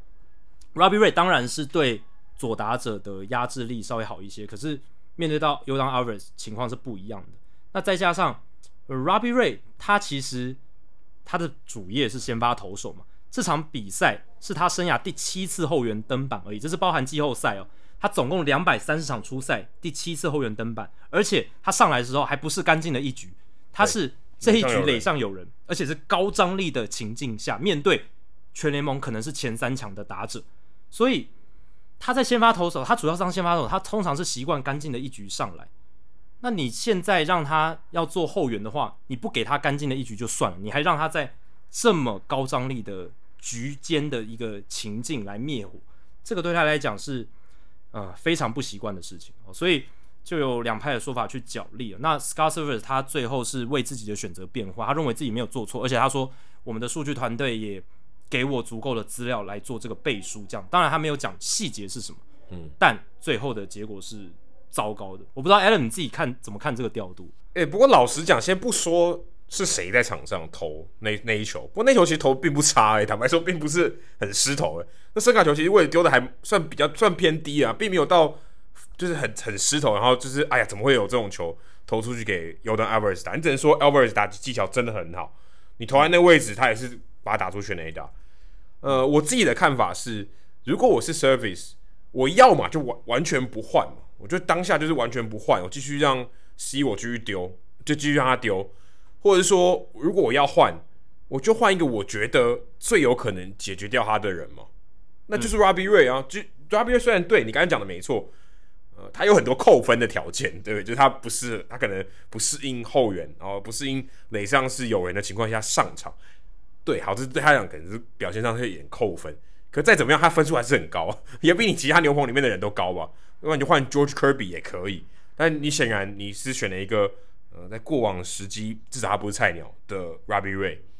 我觉得是合理的啊。就因为他们也说，在记者会上面也说，如果真的遇到这种高张力的情况下，而且你球队有机会赢，然后你面对到 Yordan Alvarez，你派 Robbie Ray 机会比较高一点。即便他不是百分之百哦，没有说一定可以解决掉他，但至少他相对起来是一个比较可行的选择。而且我觉得还有一个原因是因为 Robby 瑞在前一个系列赛投的并不好，就面对到蓝鸟队第二战，所以他们可能想要把 Robby 瑞呃的角色做一点改变，至少在季后赛是可以更活用一点，因为他们毕竟有。呃，Luis Castillo 有 Logan Gilbert，有 George Kirby，有这个三有先至少有三个稳定的先发投手。如果我可以活用 Robbie Ray 的话，我觉得对于他们用那战第一战他们最后有拿下来讲，所以最后有解决掉 Alvarez 来讲，Robbie Ray 他的这个使用的说明书可能多了一个可以测试的这个成功的案例。所以我觉得，呃，如果他真的解决掉 Yordan Alvarez，可能大家会觉得哇，这是一个神调度，而且。未来大家可能想说，哎、，Robbie Ray 没有出来，我其他的对手在调度、在选择换代打或是做任何情况下的时候，我都要知道说，哎、他还有一张王牌没出、欸，哎，哦，这个情况下，我觉得对于水手队，啊、呃，至少因为当时第一战嘛，他之后的赛事会比较有利一点，所以我会觉得，呃，不只是那个对决而已，他在这个上面，呃，给 r o b b i Ray 调度的弹性，如果成功的话，我觉得是一个好的一个呃。测试的机会，所以、呃，只是当然结果并不好，所以呃，当然后来大家这个觉得对于这个调度是蛮有争议的。但我自己是觉得，如果用刚刚的角度来分析，我觉得还算是合理，只是结果并不好而已。嗯，然后我觉得也要花一点时间来称赞 Yordan Alvarez 了。其实不只是这一发三分炮嘛，其实这一发三分炮已经很扯了，就是他是大联盟季后赛史上球队落后时候的。逆转再见全垒打第四支而已，大联盟季后赛一百多年来第四支而已。球队落后时候的逆转再见全垒打，那前三支：一九八六年国联冠军系列赛第三战 Lenny Dextra，还有一九八八年世界大赛第一战 Kirk Gibson，就是呃 Vin Scully 很有名的那个 call 的主角那一支全垒打，呃代打然后呃跛脚的全垒打，然后一九九三年世界大赛第六战这一发也很有名嘛，Joe Carter 蓝鸟队的重炮那一发全垒打。而且那个是赢得世界大赛嘞，对啊，那个就最后是一对直接直接拿冠军就拿走了，带走胜利。而且那个时候蓝鸟是队是完成二连霸，对、哦，是非常重要一支全垒打。然后再来就是 Yordan Alvarez 这一支美联分区系列赛 Game One，然后只有 Alvarez 这一支是在球队落后超过一分的情况下打出来的，所以你可以说这是史上第一支诶，球队落后至少两分，然后的逆转再见全垒打，因为他的名字叫做有蛋。就垒上要有蛋，他不吃阳春面的。Yordan Alvarez 有蛋。再来呢，第二战他从 Luis Castillo 手中打出了逆转的两分炮哦，这一发也很重要，因为嗯其实基本上就是让战局翻转嘛。然后呢，最后太空人也顺利带走胜利。哎，那一球也很扯哎，Luis Castillo 也是投声卡球，因为他们应该情手也有做到，就是 Alvarez 对声卡球稍微苦手一点。所以声卡球，然后是投在坏球区，左打者的外角坏球区，还是被 Alvarez 顺势一推推出去。当然，呃，Minute Maid Park 太空人的主场左外也有 Crawford Boxes 嘛，是相对来讲突出来。可是内发全垒打，大家有眼睛看都知道，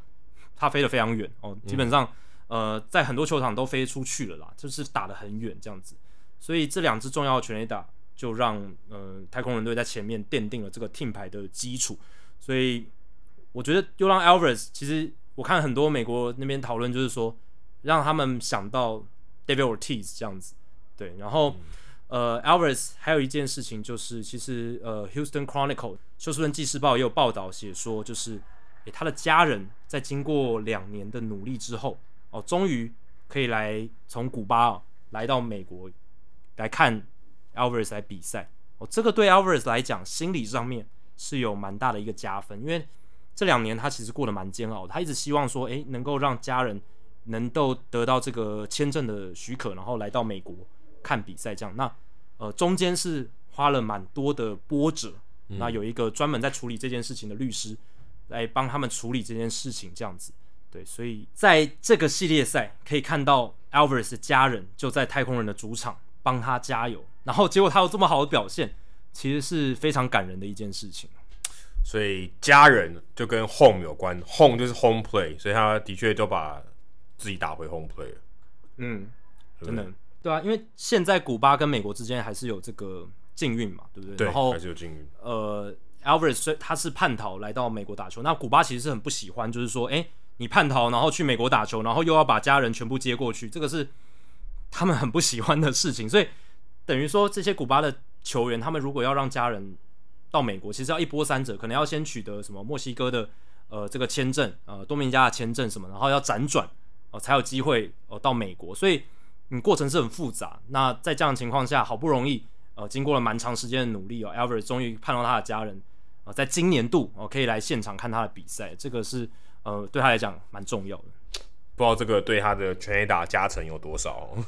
但至少，但至少我觉得在太空人来讲，好消息就是。他们的主力球员，就是他们的主炮，是发挥的很好的。我觉得这个就是很关键嘛。就我们一直在讲的，你的优势如果发挥出来，你就比较有机会赢得比赛。如果今天在短期的情况下，你的优势没有发挥出来，然后你的弱势弱点被放大，那就是稳输了嘛，没有什么好讲的。那太空文基本上有把这个做到，而且你像呃 Christian Javier 跟 Luis Garcia，哇，这三战他们从牛棚出发，真的超强诶、欸。你这是你真的是你把这两个人。在别队可能是先发 maybe 二三号吧，然后太空人有是有余裕把他们放在牛棚里面出发，至少啦哦，跟 Robbie Ray 来比，他们这个调往牛棚的结果，就是后是从比赛后段来上场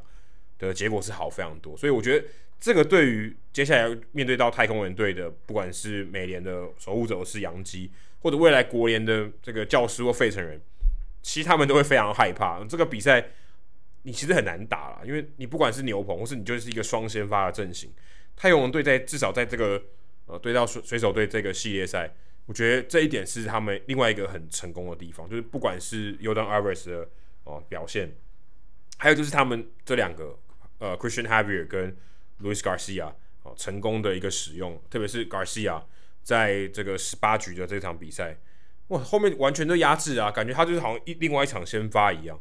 那结果就帮太空人队拿下胜利，所以我觉得这个真的是呃太空人未来打到这个美联冠军系列赛或是世界大赛，假设有打到世界大赛的话，一个非常非常好的优点或者非常强的一个优势这样子。你刚刚讲 Luis Garcia，其实他就是二零一八年 Nathan Eovaldi 的翻版啊，只是他的结果跟 Eovaldi 不一样嘛，因为太空人最后打进分数了，Garcia 也守住了，他拿下了胜投，但是 Nathan Eovaldi 他最后是输球的结果，吞下败投。但我觉得两个人其实都投的非常好。那 Garcia 那一场是五局只被打两支安打，六 K 没有掉分，没有保送，真的是非常主宰的内容。然后太空人队他们在这个系列赛的牛棚是真的非常夸张。我刚刚稍微算了一下，如果扣掉 Valdez、Verlander 跟 McCullers 这三个先发投手的这个投球局数，然后算下来的话呢？太空人队牛棚在这个系列赛三战二十点一局的投球只掉一分，就只掉那么一分，好夸张哦！三振非常非常多，对吧、啊？然后在那场比赛，太空人队派出了几乎就是全部的牛棚的投手了嘛，然后总共八个人，就是那场十八局的大战，太空人队这这个几名投手，八名投手里面每个人都有三振，而且我们、哦、那个滑球哦，这场比赛我觉得就是滑球之战。不管是水手牛棚，然后或者是太空的牛棚，就是滑球，都是他们一个很依赖的武器。呃，水手队这边像 Paul Sewald、Matt Brash，还有像这个 Murphy，这些都是滑球的好手。那滑球制造了非常非常多的三振，这就是为什么大联盟水准的棒球这么可怕，就是他们那个滑球哦，都控在这个右打者外角低的，就是跟 Jacob deGrom 常控在的地方是一样，在球速领先的时候，经常就是直接 put away 三振。Matt Brash 在这场比赛的表现，我非常印象深刻，因为他就是有把滑球一直投在那个地方，所以，嗯，这两边那个牛棚大战真的是非常非常的让人看得过瘾。只是水手的这个牛棚的实力啊，在第一、二战算是没有发挥的很好，在第一战，尤其是第一战，Paul Sewald 哦又炸了嘛，对吧？嗯、所以，呃，这个就是，嗯。水手队，我们之前就讲了，他面对太空人队基本上没有什么犯错的空间，而且优势一定要发挥好。那但基本上，嗯，这两点他们都没有做得很好。第一个牛棚还是没有特别的主宰，当然第三站表现得很好了，可是你关键的第一站你该赢的没有赢下来。哦，再来就是呃，他们还是呃有一些呃小小的犯错哦，最后就让自己丢掉了这个系列赛。真的，哎、欸，你刚刚讲到 Matt Brush，他一直让我想到比较年轻的 Eden Ottavino，他们就丢那种滑球，就是、嗯、你就自己你就觉得说，他们都没办法，他们如果有办法把那个滑球控进去，根本不可能有人打到。重点是你有没有办法把那个滑球投进去了？因为他根本都跟丢那个飞盘一样啊，那滑球超滑，对，根本你根本就摸不到啊，因为他们出手的角度，他们的整个投球姿势就是。呃，比较怪啊，坦白说，我觉得就比较怪，或者比较暴力一点这样子，嗯，比较 violent 这样，就是他们就是要追求那个违禁这样，所以他们两个我觉得好像哦，就是他们只要能把球空进去，真的超级可怕，因为你看得到挥不到，然后如果你不挥就好球，那你就稳死，就完全没有什么，完全没辙嘛。你只要有一个球，你看得到挥不到，你然后他可以丢好球，那你根本连玩都不用玩，对吧？对啊，然后你看太空人牛棚多可怕，那个时候延长赛已经到。十局打完了，他们还有 Ryan Stanek，这么在其他球队应该都可以当终结者的这样超强的后援投手还没有用，然后在第十一局的时候派上来，因为觉得哇，这个牛棚到底有多深？先发投手投了六局，然后呢，后面的连续五个半局，他们都推派出牛棚里面他们很顶尖这样子的投手，在其他球队至少都可以当到 Setup Man 这种水准的后援投手，他们至少就有五个，像 Hector Neris。Rafael Montero、Ryan Presley 是他们终结者，Brian Abreu 哦，他的滑球也非常扯，他也是狂丢滑球的投手。嗯、然后 Ryan Stanek 他有百英里的火球嘛，然后他的变化球跟指叉球不用讲，也是非常顶尖的水准。所以那场比赛看到中间的时候，就有一点那种那个梗图嘛，那个脑脑脑袋爆炸那个梗图，嗯、就是哇，真的好难想象，这个真的是我觉得一支棒球队，呃，职业球队，他能够把牛棚战力。发挥到极致啊，就是长这个样子。在太空人跟水手那十八局大战，我们很有幸可以看到，感觉就像一个武器库，然后每一个上来都是他们最强的武器，不管用刀、用剑、用矛、用弓箭什么的，反正就是没机会啦。他不管用任何武器，他可以发挥到很极致，但他也许就只会一种武器，他不用十八般武艺样样俱俱全，但他们就是一种武器就很够用，就可以把你杀死。这这种情况，这种。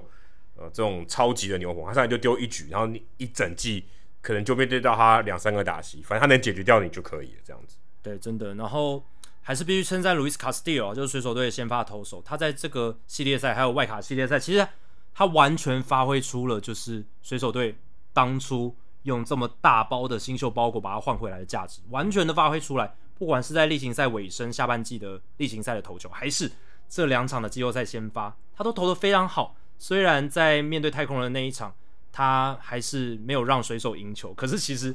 他投的表现比哦、那一天呃太空人队的先发投手 Valdez 投的还要更好，而且他真的是，我觉得他真的是在季后赛，他这是完全吹得更用力，他的球速非常之快，他季后赛两场先发投出一百四十颗球速至少九十七英里的速球，占他在季后赛总投球数的比例是百分之六十六。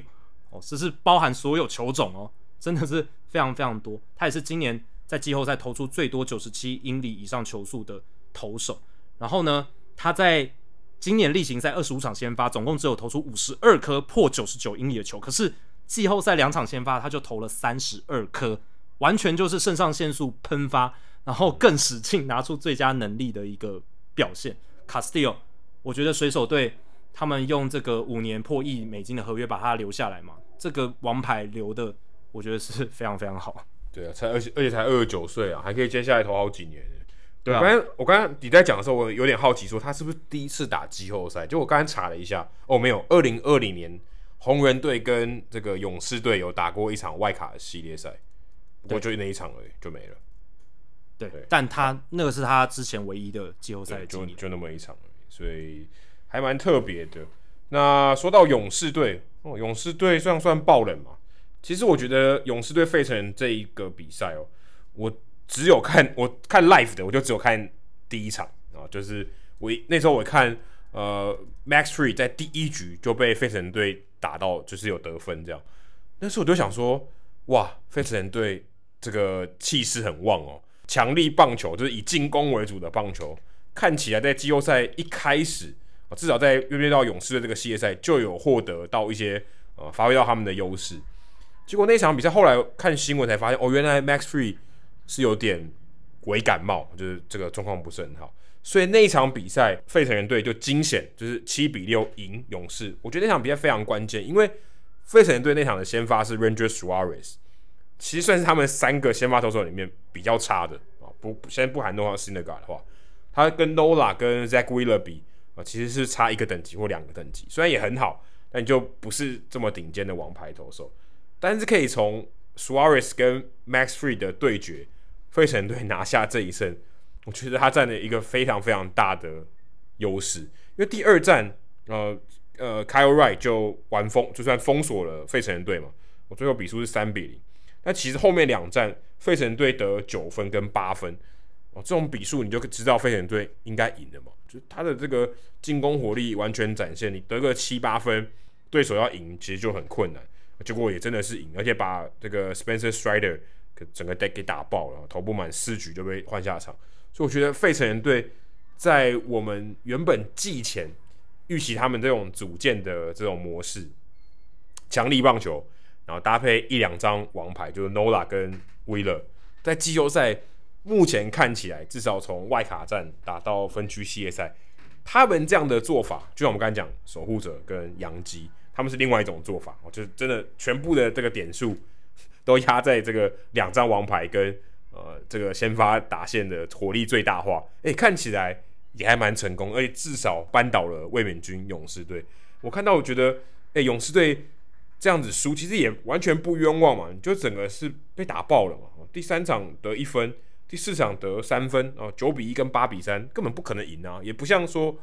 刚刚讲这个被 Yordan Alvarez 打爆的水手队，其实他们是有机会一搏的。但是勇士队至少我看到三四两战就是输的心服口服。所以最后丢掉这个系列赛，好像费城队也算是赢得合情合理。我蛮认同 Adam 刚刚讲的，就是第一战的重要性。因为第一战 Ranger Suarez 呃之所以被费城派出来，就是因为他们种子顺位比较低，要打外卡系列赛，所以陷入了劣势嘛，导致说他们不能把头两号的王牌 Zack Wheeler 跟 No Aaron Nola 摆在前两号来对战勇士队，这是他们的劣势。所以第一战照理来说，勇士应该要拿下来的，但费城人算是有一点出乎意料的把它抢下来，而且是有点惊险啊，七比六抢下了这个胜利。我觉得最后九局下被勇士队攻了三分，差一点你就追平。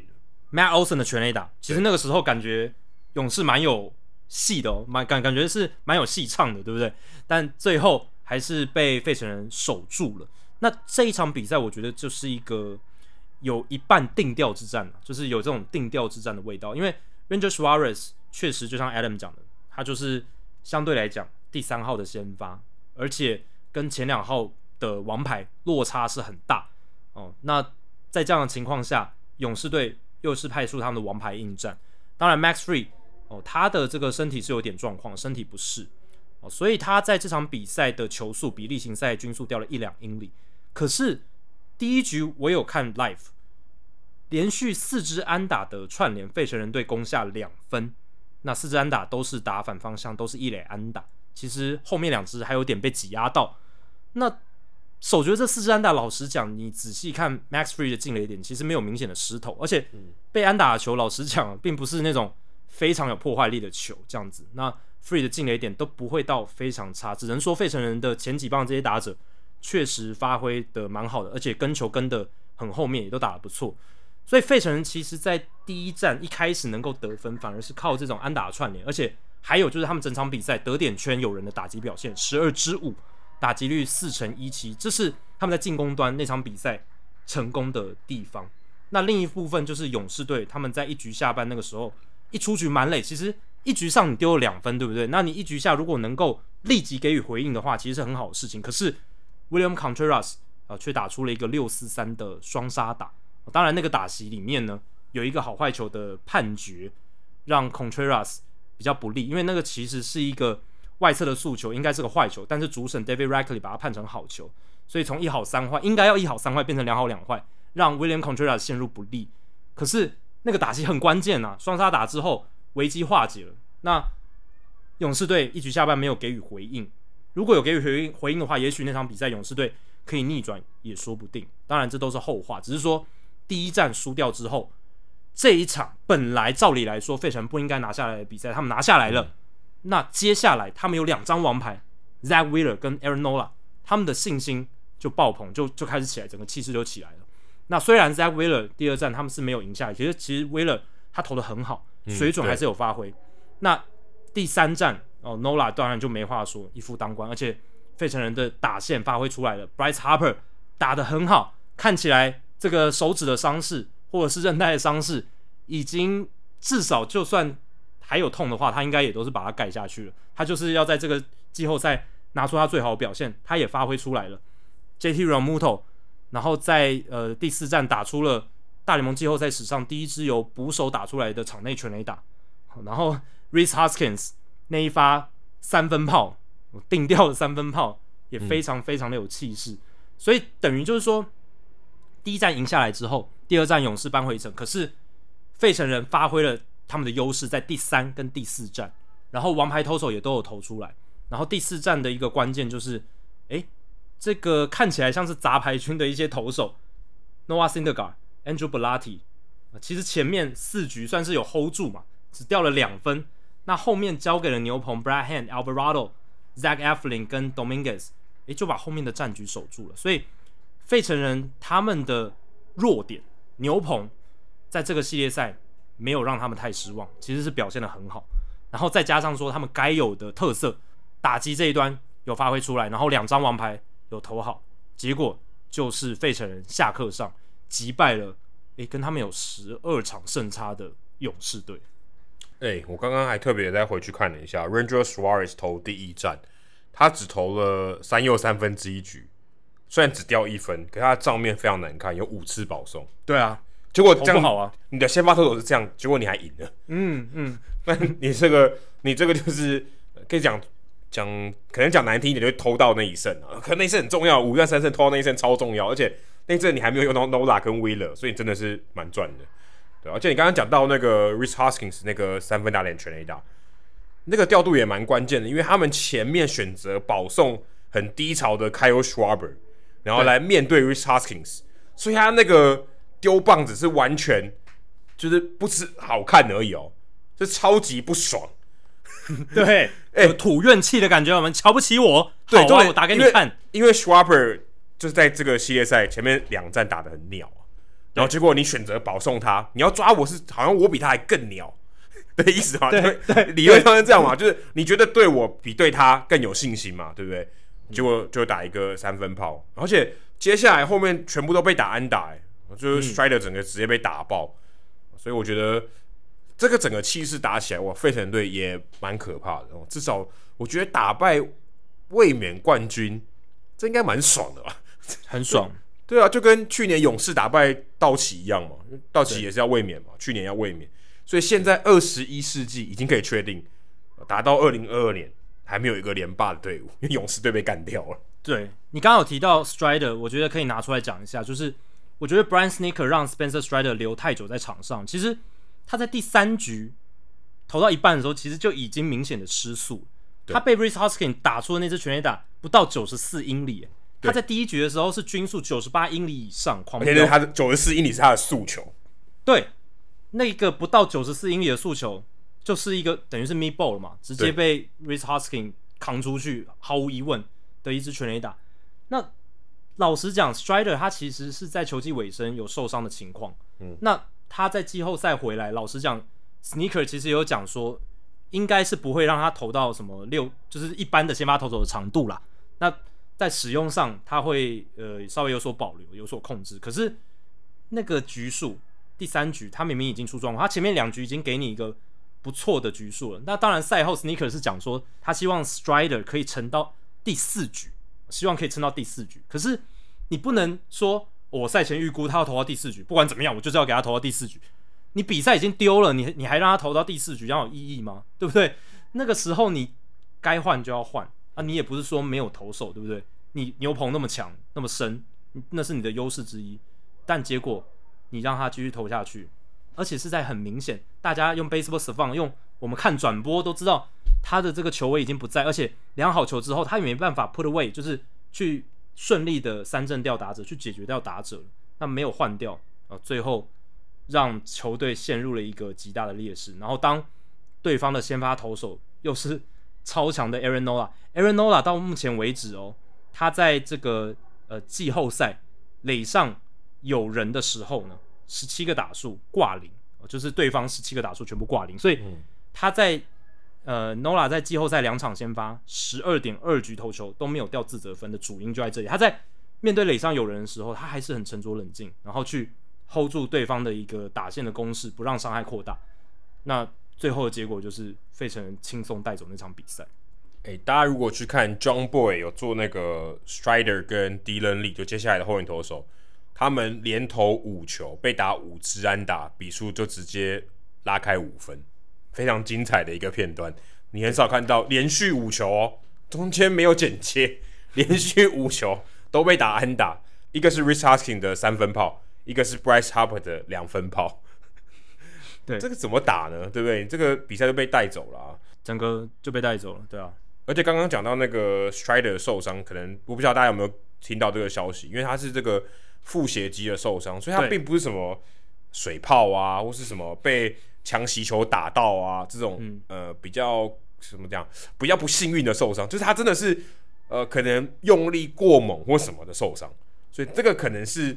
呃他伤的是很比较深的，就是而且通常。这个腹斜肌的受伤是很难恢复的啊，就至少短期内，之前那个谁，呃，张志豪不是挥棒的时候腹斜肌拉伤吗？哦，修超久的，对吧？因为那个很难恢复，很深层，所以 Strider 到底恢复到什么样的程度？我觉得或许是因为要打季后赛的关系，勇士队也许我我猜的，可能比较急着用他，嗯、所以我觉得这个结果可能勇士队呃也是要承担的，因为他的表现就不是在他呃。像他例行赛这么这么高档的情况，那你现在用他，他如果刚好就是被狙击，那这结果就是比较不好。对啊，其实很明显嘛，因为勇士队是在几乎那一天比赛的最后，好像到中午的时候才才公布说他们要用 Strider，前面都没有公布，因为他们自己内部可能都一直在评估说 Strider 你可不可以，你可不可以？好，那今天你既然决定可以了，那你就要评估好说我要怎么样好好的使用它，让他们。让他能为我们保有胜利的机会。那至少前两局他 hold 住了，但第三局有状况的时候，你没有去做立即的调整。那刚才 Adam 点到，这是肌肉拉伤啊，肌肉拉伤是非常棘手的一种伤势，呃，不容易那么快好，而且它是通常哦，腹斜肌拉伤或者是这种小腿腿筋拉伤，通常是选手自己用力哦所造成的这种伤势。就像你讲的，不是那种呃运气不好的外力因素所造成的。对，所以嗯，这种伤势。比较棘手，那选手自己的 competitive juice，他一定会跟你讲说：“我 OK，我行的。”但是教练团的工作，或是防护团队的工作，呃，应该就是要做好审慎的评估。那选手一有状况，你要做出正确的判断，然后做出比较果断的抉择，而不是伤害已经扩大的时候，你才做这种亡羊补牢的行为。羊都已经亡了，那你再做补救，那个补救的效益就比较差。不过我必须要说，我觉得像太空人队、水手、水手队觉得好像还有一搏，可是勇士队跟呃费城人队这个系列赛，我就觉得勇士队真的是输的很应该，就是对对，勇士就是表现的就是不好啦，就是你就是没什么机会啊，就是一定会输啦。我我我觉得真的看三场比赛下来，就是费城队整体就是比较好，也不是说关键一集或是整体的火力就是比勇士队好，然后勇士队也许只有第一战。看起来比较有竞争力，还有第三，当然第二战是因为开外投的真的很好，三比零。你说勇士队火力发挥到很好吗？也没有，只是开外可能投的比这个比 Wheeler 的压制性更好。但我觉得勇士队至少在这个系列赛，我觉得他输，呃，完全是可以被检讨，只是有很多地方可能就表现的不是这么理想，对吧？那说到另外一个组合。道奇队被教师队三比一扳倒，而且而且教师队是三连胜哦，算是后面很某种程度上横扫了道奇队。我自己是有播到第二战啊，就打比修有对到科尔那场比赛，那场比赛就是有鹅的那一场比赛嘛，就打的还蛮这个难分难舍的，而且看来这个鹅真的带有一点效果，因为后来呃教士队就那三场比赛就带走，包含那一场比赛，我自己是觉得像教士队。在临场的发挥就比道奇队更好，即便道奇队当然他们已经真的是阵容非常完整，可是他最大的可能也许比较像是引诱的地方，就是他们的牛棚就砸锅，特别是在第四战，我觉得第四站 Vesia 跟 Yncel Monte，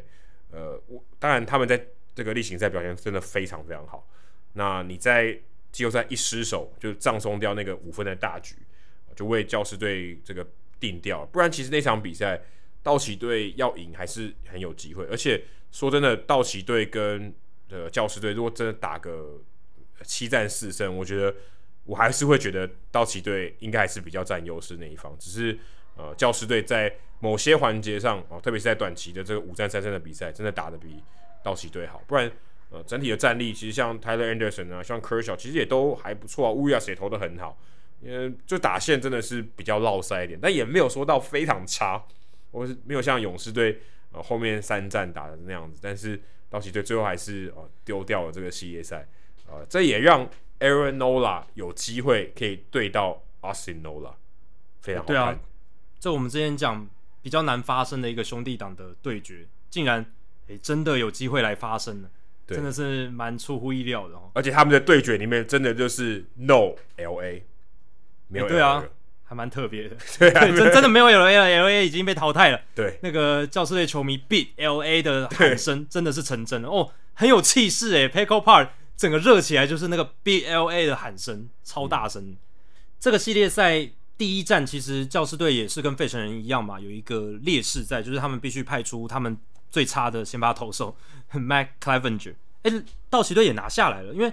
道奇队在那场比赛开赛真的是 overpower 教师队，就是真的压制。而且你如果看那场比赛的前五局，你会觉得哇，教师这个系列赛难打喽，应该是直接被压在地上摩擦了。对啊，道奇队感觉气势超好，然后把对方的这个第四号先发投手打成这个样子，然后有发挥出道奇队他们该有的这样子打线的特色，有耐心、缠斗力强、很好的击球率，然后也有 power。然后掌握这个事后球都有掌握住，那一到九棒让教师队的这个 Clevinger 没办法松懈，对。但其实第一站哦，就是打完前面的那个五分之后呢，在前三局打了五分之后，接下来诶道奇队就开始被教士队的投手群开始封锁了。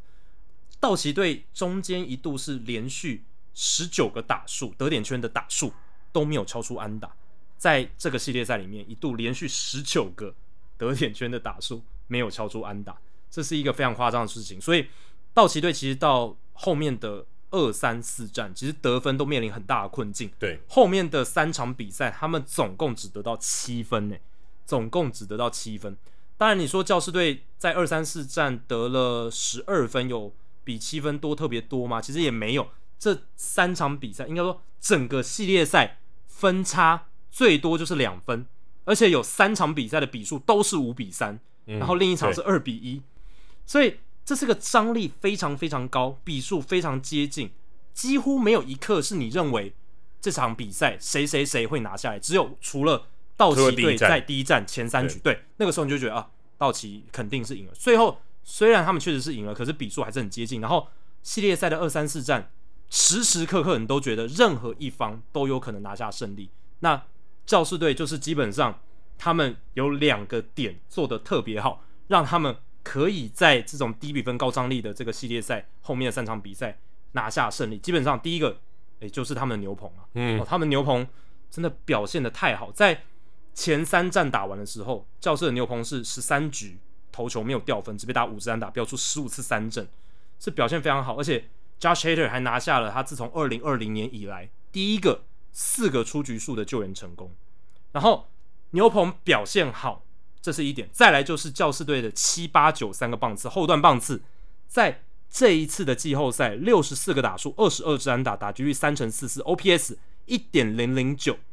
另外有三发全垒打，当然中间有很多是 t r a n g r i s h a n 但其实哎、嗯、Austin Nola 也打得很好哎，对，他没错，他的那个安打能力是很好的，就是该要有急球出来的时候，他都能打出来这样子，那跟。其他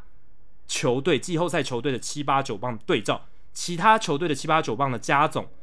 打击率只有一成八八，OPS 只有点五五七，十支全垒打。所以教士队七八九这三个棒次，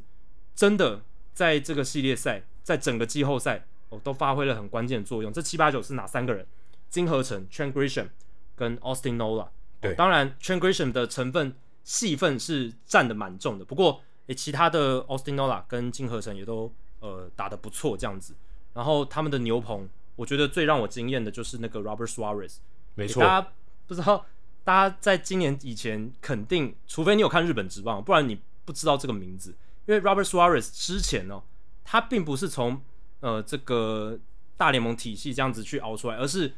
呃先在这个日本职棒，然后慢慢熬上来，然后一开始先在软银嘛，后来受了大伤，也做了 TJ，然后呢在软银投出了一些成绩之后，他转队到了这个阪神虎队，变成终结者。今年是他在大联盟的第一年，然后就投出很好的成绩，并且在季后赛大放异彩。今年他已经三十一岁了，三十一岁，来自委内瑞拉的投手。今年在例行赛四十七点二局，防御二点二七，他的球速非常之快，然后变化球也呃相当的犀利，所以等于说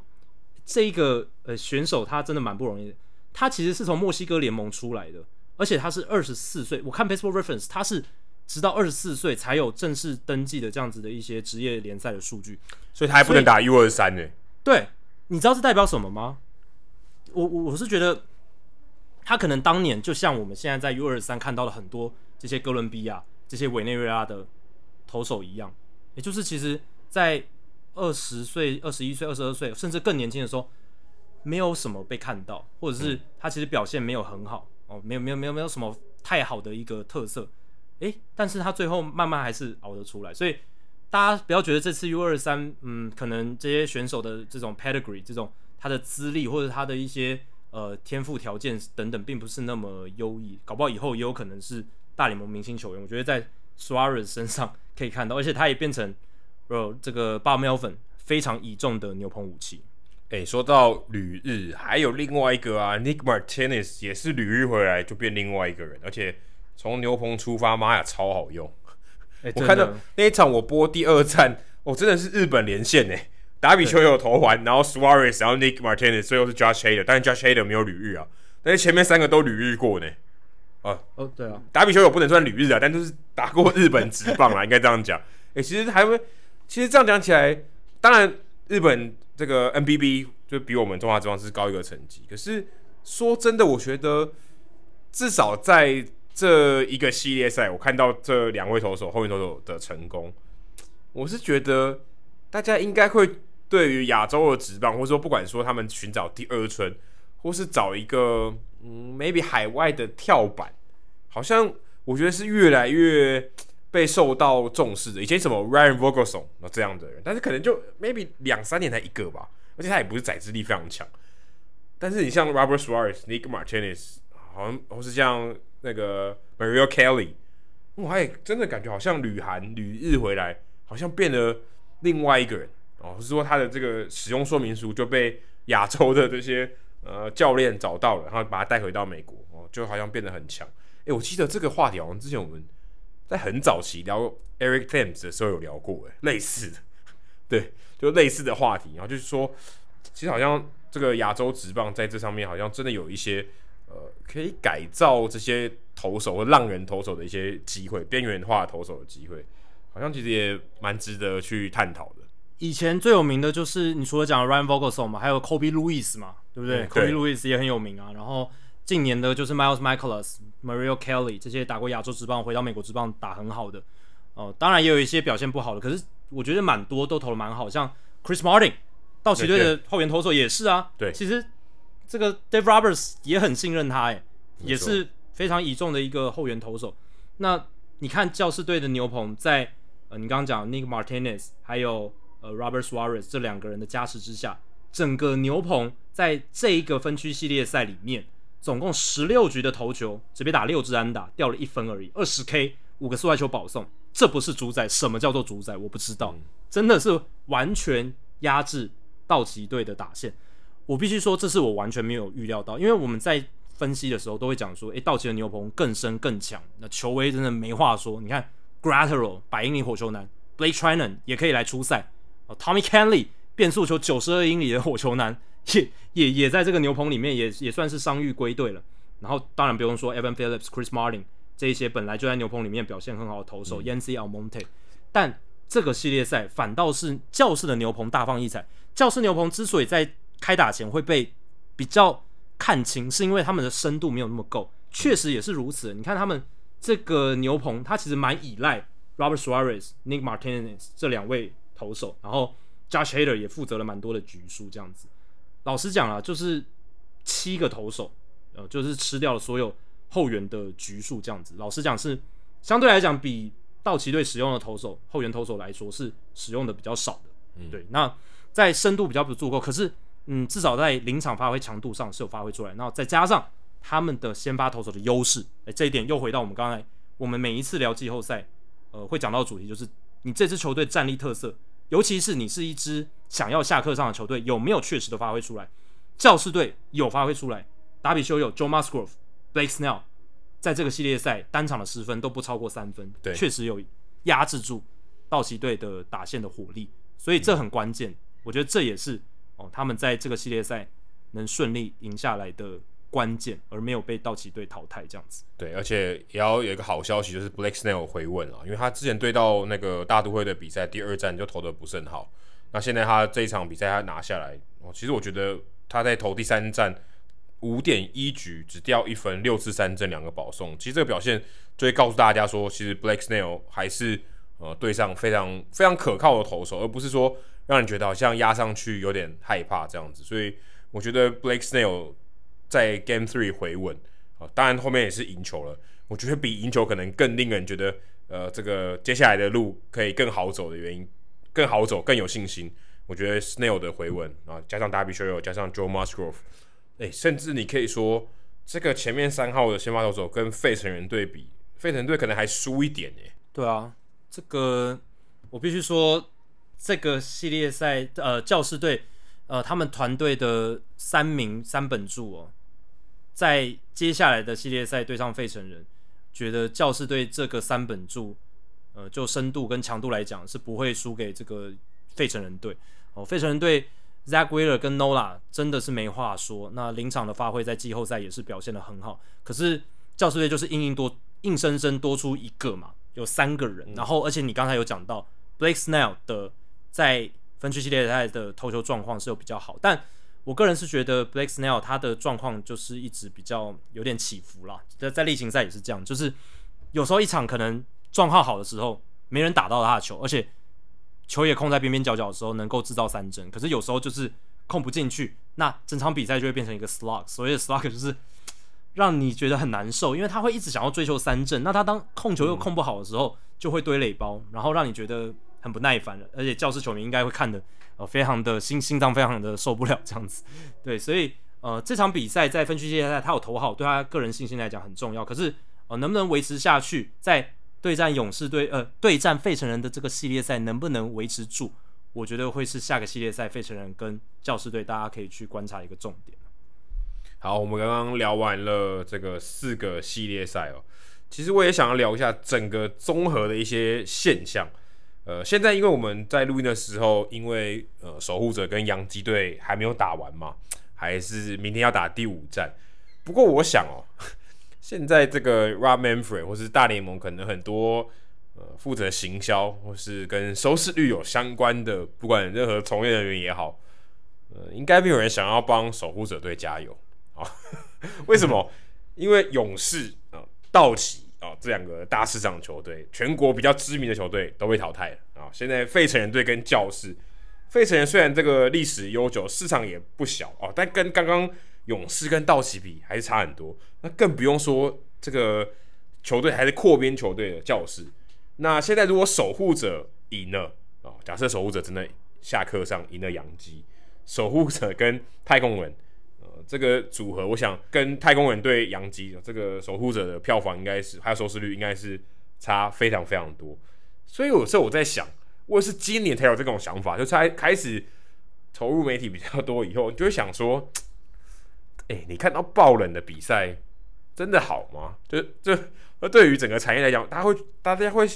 大家觉得看爆冷蛮爽的，就以下课上很有话题性，可是就没有人想看欸如果你想，如果今天世界大赛是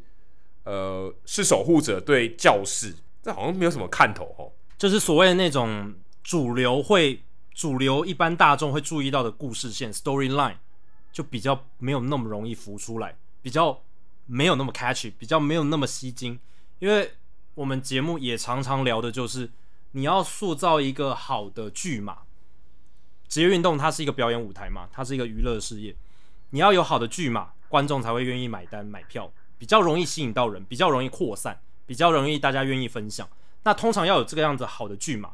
几个条件嘛，像是要有一个 nemesis，就是所谓的呃敌人。那这个敌人呢，通常是呃最好是大家讨厌的一个公敌的这种角色。嗯，以单一球员来讲，诶、欸，今年可能是呃这几年可能是 Carlos Correa 嘛，嗯，但还没有打进季后赛啊，可惜。呃，对，他没有打进季后赛。我是说这这几年嘛，就是大家看太空人比赛什么的，然后呃他的一些发言。那过去可能有像 ERA 啦，那、嗯、呃金钥时代可能。很多人也看 Barry Bonds 不爽什么的哦，这些是所谓的所谓你要有一个嗯全民公敌。那如果个人放大到球队，就是一个全民公敌的球队。那洋基队向来一直以来就是很多球迷很讨厌的球队。如果他能打进季后赛，可以引起一个同仇敌忾的一种情绪。对，有的时候我就支持洋基队的对面。对，就算我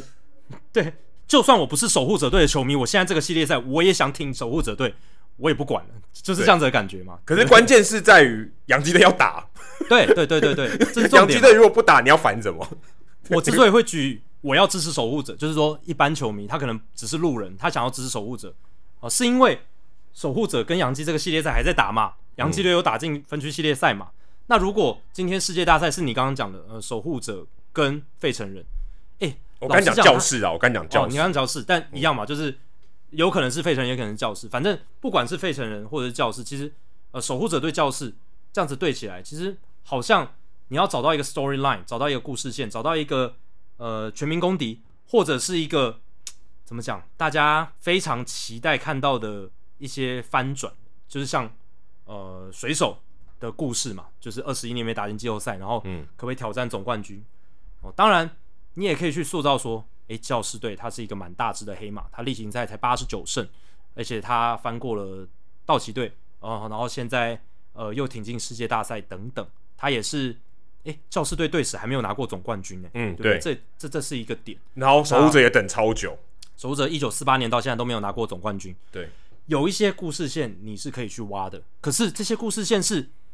你还要去就怎么讲，还是需要不管是大联盟官网、台湾媒体，他会再。多一层的报道，可能一般的主流大众才会知道。但如果今天是又是太空人对道奇，你不用说明嘛？太空人跟道奇这两个名字打出去，呃，所有人都知道发生什么事。所一般路人的棒球迷他都知道说，哎、欸，因为他有印象，他知道前两年他们好像有打过世界大赛，有在这个重要的舞台。然后，哦，太空人就是大家讨厌的。然后，有这个太古达人事件。然后，道奇队很有钱，哦，就是一个钱砸出来的球队。那我就是想看看热闹，凑凑热闹什么，所以就主流球迷的角度来讲，或者是你要吸引到这种病毒式散播最多人的效益来讲，也确实诶、欸，就是呃，Adam 你刚刚讲那个对战组的对战组合，守护者跟教师好像诶、欸、没有那么吸引人。那对于行销来讲啊，对于媒体操作上来讲，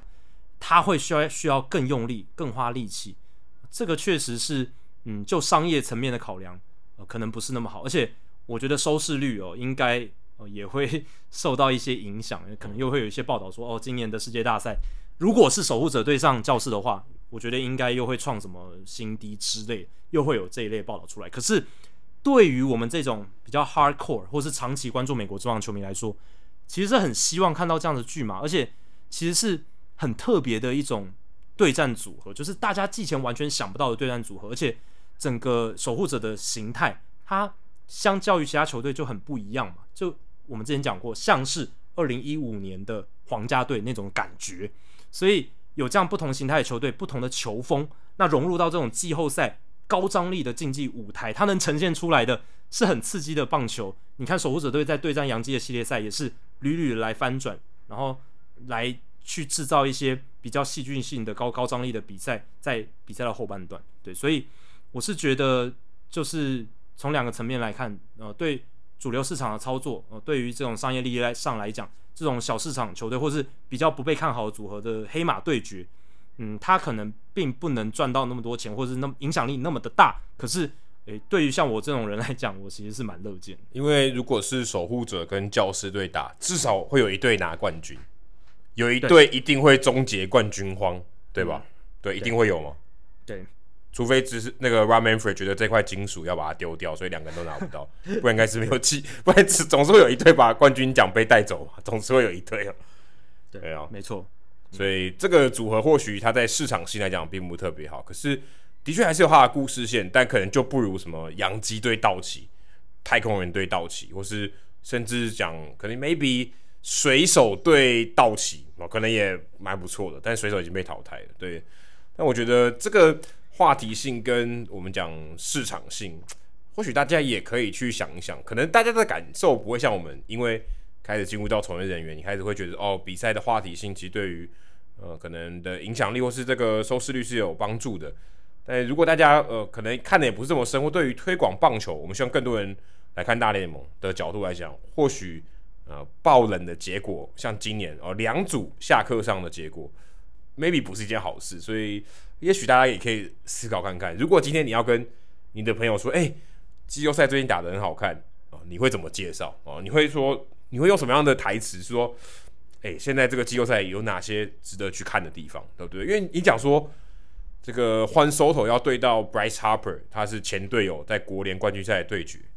就觉得好像也还好嘛。就是 Juan Soto 是谁？Bryce Harper 是谁？对不对？就还好像还好，就可能如果他真的没有看棒球的人，就觉得。我这两个人我又不认识，对不对？他们以前同队哦，就有这种可能就会有这种疑问。对啊，真的就是这样子，就是在对战组合上面，当然是没办法去设计嘛，就是要靠球队自己的造化。不过，呃，我是觉得，不管是大市场的组合，或是比较高知名度的组合，还是比较低知名度黑马的组合，都还是有它的优点在。那我们要做的就是尽量去放大他们的优点，然后。尽量去缩减它的缺点，这对于我们来讲才是比较好的事情，因为我们毕竟是算是在这个产业的一环。那、嗯、呃，有一些比较缺点的部分，我们就可以去意识到这件事，但是我们不用刻意去放大。但优点的这一块，我们尽量的去推广，这也是我觉得也是乐趣嘛。你看球之所以会有乐趣，哦、就是因为。你能了解它的脉络，你能去了解它一些知识，它的一些正面的价值，你才会愿意去投入这个运动。如果你一直 focus 在就是啊，它多烂，它哦棒球又要又要这个灭亡了，又要又要就是不受欢迎了，然后就是去 focus 在那些比较负面的东西哦，你自然会对它比较失去兴趣。但是如果我们能 focus 在比较正向的部分，然后试图的找寻更多可以进步的环节，就比如说，也许呃，你看，我觉得教师队是个很好例子，因为你看。教士圣地亚哥市场的球迷，其实他是非常投入的。你看那个现场的气氛就知道。嗯，然后因为圣地亚哥现在完全变成 baseball town 了嘛，其他运动都离开了，对不对？对对对，那完全变成 baseball town，这一点也很重要。这几年教士在老板 Peter Seidler 他的资源的挹注底下，加上 AJ Preller 的疯狂操作，其实我是觉得这个市场他们的球队的热度，跟我刚开始看大联盟的时候比起来，差好多哦。你不觉得十几年前的教士队，老实讲，不管是人气或者知名度什么的，跟现在哪能比啊？现在的教士队，其实你如果有看大联盟的球迷，也大概都知道，因为这这两年他们补强很凶嘛，而且他们又跟道奇队有这种已经有点像是宿敌的一个对抗的感觉，然后教士队的新度也够，对，所以他们就是一支，也许从原本哦比较大家不关注，然后慢慢获得。渐渐比较多主流的关注的一支呃球队这样子，虽然我们还是称他们在这一次的季后赛算是一条黑马哦，但是老实讲了，我觉得他们这几年的发展一直往上，然后呢，呃，影响力关注度是增加的。如果未来有更多的球队能有这样子的走向的话，那也许呃，我们有很多球队，他都被我们定调为可能是热门的组合，而不会去说，哎，他的这个关注度，呃。跟洋基道呃，跟洋基道奇差非常非常多。也许我们会说，诶、这一组的对战组合，即便是有教士，即便是有守护者，我们还是觉得，诶、他的人气会很高，也说不定嘛，对不对？诶、我刚刚突然在你讲的时候，我在想，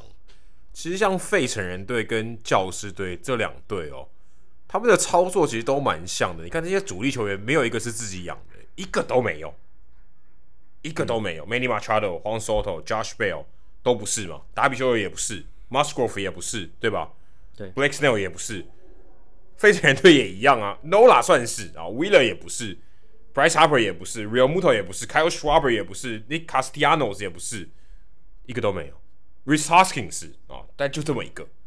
蛮有趣的。对，你讲到这一点，我现在查了一下哦，教士队哦，今年现在啊这个二十六人名单里面只有三个是 Homegrown 的，这全联盟最低。哦，只有三个人他们自家养的，所以然后有七个是 Free Agent 哦，七个 Free Free Agent 在全联盟并列第三多，然后交易换来的教士队是十六个人，全联盟第二多，仅次于光芒跟水手。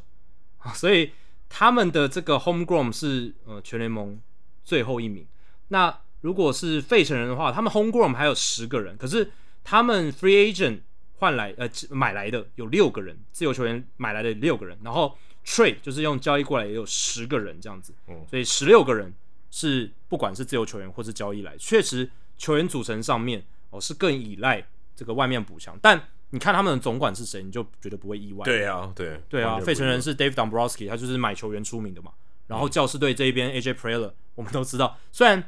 他是从这种诶很会找好的国际业余自由球员这样子的起家出身，可是这几年我们发现他来到教士队的操作方式，变成说他还是有养成没错，可是养成完之后，他比较想要的操作方式是呃大傻币跟。呃，大型的交易补强哦，来做出一个好的阵型这样子。他当然也跟换老板有一些关系，就是 Peter Seidler 接手之后更愿意去投资。但总而言之，就是这两队确实就像你刚刚讲的，就是比较依赖外援，而不是那种比较 homegrown 的球队这样子。对啊，跟美联的守护者就差非常非常非常非常非常多哦。守护者有十四个 homegrown 的，对啊，全联盟。并列第三多，对，所以这就很有趣。所以也许我们大家帮大家再整理一些故事线，或许可以让你接下来看呃这个联盟冠军赛，或是你期待世界大赛的组合，有一些想法哦，或是你可以找出你觉得哎，你觉得哪一些故事线你觉得比较有趣，然后你可以可以去想，或者说呃大家也可以在我们这一集的节目下面留言，或是你到 Apple Podcast 留言跟我们分享说。诶，你觉得例如像 Nola 兄弟对决的故事线很有趣，不过这个比较呃比较算是呃比较 fun fact 的一点。那如果你可以帮我们想到一些诶，你觉得蛮有趣的故事线，或是你觉得这些球队的共通点，或是特别相反的地方，我觉得都可以拿出来讨论。我觉得这也可以增加大家看球的这个乐趣。不要说哎呀，呃，教师队呃四场赢啊，这种就不好玩嘛，或者是五场赢，然后最后是四比一。就去去预测这个不好玩哦，去想一下有什么样的故事线，什么样是有趣的地方哦。我觉得这个是大家可以看季后赛的时候，可以往这个方向去，不一定要说预测谁输谁赢。我觉得这个是大家看系列赛的时候可以去可以去玩味的地方。对，你刚你刚讲到这个，就是就是一些故事线，然后中间包含一些矛盾对立跟相反的部分。我刚刚就在看这个资料的时候，我又看到一个很有趣的现象，就是。我刚刚讲守护者队十四个自己养出来的 homegrown 的球员嘛，那他们并列全联盟第三，另外两支跟他们并列 homegrown 有十四个人的球队，分别是太空人队跟洛基队。诶，太空人队. 也是打进季后赛嘛，然后也很强，然后跟守护者队的队形又有类似的地方，但也有不类似的地方。至少太空人队的打击是比守护者队强很多，但洛基队跟这两支球队。你说他战力上就是有点八竿子打不着关系，就是差很多嘛，对不对？但洛基队也是十四个 homegrown 嘛，而且其实你看他们的自由球员跟 trade 的数量其实都差不多诶，代表说你看这个球员组成的来源的话，这三支球队你看不出什么差异，都很像诶。但是在战绩上，在最后打出来的结果上有很大的差别，这代表什么？可能是他们的球员养成实力差很多嘛，因为 homegrown 的球员数量一样，但战绩差很多，那可能可能可能就是你的 homegrown 的能力，你的球员 development、球员养成、呃、差距很大等等，诶，这就是一个很有趣的故事线。对，不过说到有趣，我们接下来的话题就跟季后赛比较比较没有关系啦。哦。天使队没有打进季后赛，但是最近这个 Tyler Skets 的这个判决案出炉了哦。当时他们的这个公关总监 PR 总监呃 Eric K 在最近啊这个判决出炉。被判了二十二年的重刑，呃，他的罪名当然最主要就是给了 Tyler Skets 算毒品啊，就是禁用的这些药品，然后导致他死亡的一个最直接的一个原因。如果他当时没有给他这个药品的话，呃，Skaggs 是不会死的。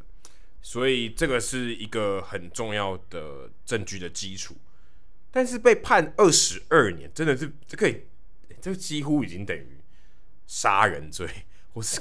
过失杀人罪，就是非常非常重的一个刑责，非常非常重的一个这个判罚。那大家有看到这个新闻，《Washington Post》里面有提到说，因为 Eric K，他就在他的这些证词里面就讲到说，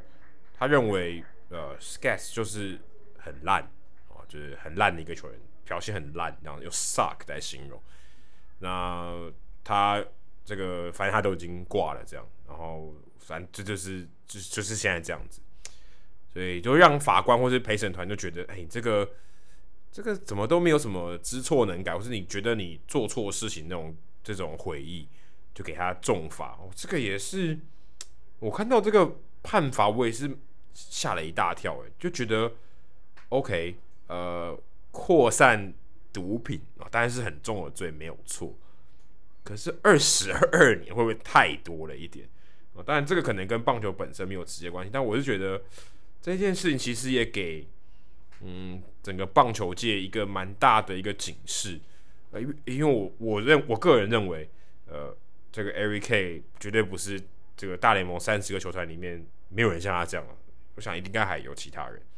嗯。就是他是给他们一个蛮好的一个警讯吧，因为我是觉得说，像服用药物、滥用药物这种事情，呃，在不管在运动员，不管在任何的呃运动员的，不管篮球、棒球、美式足球，其他的运动，特别是职业运动这种高压的情况下，呃，辅助药物虽然不是一个合法，但我是觉得他们会寻求这样的方式、这样的管道。去舒缓他们的压力，呃，坦白说我是可以理解，但我并不认同。我会觉得，也许这个判决，呃，这么重，我觉得也有一些警示的意味啊，不管是对于 K 本人的这个出言不逊，就是哎，你怎么这样说话，完全没有悔意以外，我觉得对于呃整个，特别是美国的运动圈，因为可能世界的运动圈，如果不是棒球，可能不会注意到这件事情。可对于美国的运动圈来讲，我觉得是一个还蛮重要的一个判决的 case。不知道 Jackie 你怎么看？对，其实这个刑度哦也有吓到我，是二十二年。当然我不是念法律的，那关于呃美国这个毒品散布的这个量刑的部分，我也没有仔细去查说到底是怎么样。这个是我觉得超出我的能力范围啊，这个需要法律专业人可能比我们更加清楚。不过二十二年真的是蛮重的，就是即便是我这种。哦，算是什么法律小白吗？就是是法律小白，不是很清楚的情况下，我也觉得是真的蛮重的。那其实法官判做这做出这个判决的法官 Terry Means，他有做出解释。其实一开始他也觉得这个，其实他原本觉得这个法律上规定的这个刑期已经蛮重了，他其实没有想要判那么重，而且他甚至想要判就是比较少一点的，就是他不想要判到超过二十年以上。本来他也没有这样的想法，然后他是想说。哦，希望可以呃不要刑期那么久。Eric K 已经四十八岁了，如果关二十年以上，他出来基本上也是已经对吧、啊？就老年了嘛，对吧、啊？那 Terry Means 说改变他想法的，就是刚才 Adam 有提到的，就是他这个 Eric Kay 在监狱里面出言不逊，所以要修修正一下，他并不是在法院上的证词直接讲说 Tyler Skaggs 就是 a piece of S 开头的那个字，嗯、然后什么 Well his dad so F 开头的字。him 这样子，他这个是在监狱里面一个电话的访谈，然后呢有被录下来，检察官在法院上面播放出这一段录音，让这个法官听到，那法官就应该也是吓到了吧？这个人有点太扯了，就是竟然还这样子出言不逊，毫无悔意，甚至是贬损呃 Tyler Skaggs，等于是说，嗯，对于。这个受害，也不是说也，Tyler Skaggs 也算是一种受害者吧？呃，受害者的家属等于是二度的伤害这样子，对吧？所以这个东西让 Terry Means 他基本上就是觉得 Eric K 应该值得更重的加法，就是加重刑期了，所以才会判了这个二十二年。虽然呢，Eric K 后来呃在法院上有道歉哦，有对检察官跟陪审团做出一些道歉哦，就是说我当时真的是呃有点没有想好，我想要把所有的罪责过错都怪在 Tyler Skaggs 自己身上啊，说我只是要给他，可是我没有说你一定要吃嘛，我怎么吃什么的。不不关我的事，类似像这样的心态，他当时的想法是这样，但哦，最后他说，呃，这个想法是错的，是很糟糕的，可是来不及了，呃，法官就认为说，你就是你讲出过这样的话，是在整个事件发生过后，而且你已经有被抓起来之后，你还这样讲，哦，代表说你确实是毫无悔意，所以呃，加重这个罚则，所以我觉得这个刑期会那么重哦，跟 Eric K 他犯后的态度是有很大的关系。那我觉得这样子的一个刑期。我也蛮认同 Adam 所讲，就是会起到一个非常大警示的作用。接下来，呃，选手，如果你想用私下一些管道啊，去解决一些问题，那如果是涉及这些比较违禁的药品、鸦片、鸦片类的药物这种东西的话，涉及到法律层面的，可能就要多加小心。那选手自己在处理自己的心理健康问题，或者在面临到啊，心理压力比较大哦，要排解的状况的时候，那可能要寻求协助啦，不要用这种私下的管道。嗯，最好就是现在各队有这种所谓的心理教练嘛，那可能在这一块，其实现在球队也越来越重视。可能二三十年前，很多人不知道运动心理是什么哦。之前我们跟子峰有聊过这样子的事情，没错，大家可以回去听。那这几年跟过去时代已经在改变。那有很多球员会跳出来，诶，说我自己有遇到一些心理上的问题，像 Austin Meadows 不是就跳出来讲了吗？对，没错。这几年确实有很多球员，他愿意像 Andrelton Simmons 也愿意去谈说，诶，自己在疫情期间他遇到心理的压力很大。每个人面对疫情本来就会有不一样的心理反应啊，更何况职业球员他要在这么强的舞台上面竞技，他每天。在工作上已经是压力蛮大，尤其我我讲的不是那种像 Max Scherzer 已经是嗯、衣食无缺，而且赚了好几辈子都花不完的钱这种人，而是那种还在为生计拼搏，不管在小联盟还是大联盟，还在拼第一张大合约的这些球员，他们的压力其实也是蛮大的。有些人扛着的可能是一家的生计，你看像 Yordan Alvarez，他等于是如果他家人全部都要移民到美国的话，他一个人要扛整个家人的生，至少。因为他家人刚过去，语言不通什么的，可能也要花点时间适应嘛，所以他他其实也是有一些经济压力在的，所以我会觉得 Alvarez 他会这么早签那张延长合约，有一些背后考量的因素，或许跟他真的很想要迫切的照顾他家人有很大的关系。对，所以这个压力是很大的。那每个人面临到疫情，面临到这些比较高张力的压力的时候，反应本来就会不一样。那现在有越来越多越多呃寻求帮助的管道，那。呃，而且社会大众上面也越来越愿意公开来讲这些事情，然后愿意去包容这些选手，而不会只是讪笑说啊，你都打大联盟了，你是在那边跟我讲什么什么呃心理呃不健康，什么压力很大，什么这种哎，其实很奇怪，什么不会？其实现在大家我觉得包容力越来越强，然后甚至其实不止大联盟啊，其实整个全球的体坛呃这几年越来越多这样子的一个反应嘛，像大阪直美跳出来之类这种。所以我是觉得这是在往好的发展。那也许能够寻求这样比较正规的管道，呃，比较能够排解的方式来去做到去帮助自己心理的话，也许就不会去寻求呃我们刚才话题聊的这种比较非法，然后药物滥用，然后去想要用这些比较比较不不好对自己健康不好或者比较偏门的方式来解决自己私底下的一些问题。那如果这样子的话，也许就可以减少像 Eric 这样子的人出现。对，因为我觉得，特别是在运动员哦，特别是男性运动员，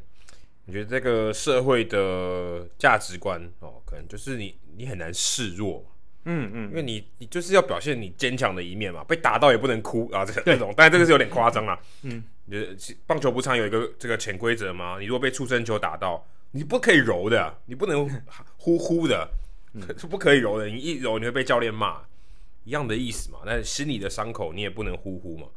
哎，我觉得这个是在特别是这种男子运动，我觉得是更难。当然女子也是一样，但男子可能会更难一点，因为大家希望你表现出有斗志，像 Matt Shredder 这样很有斗志，然后不畏艰难要坚持。可问题是不是每个人都这样？或是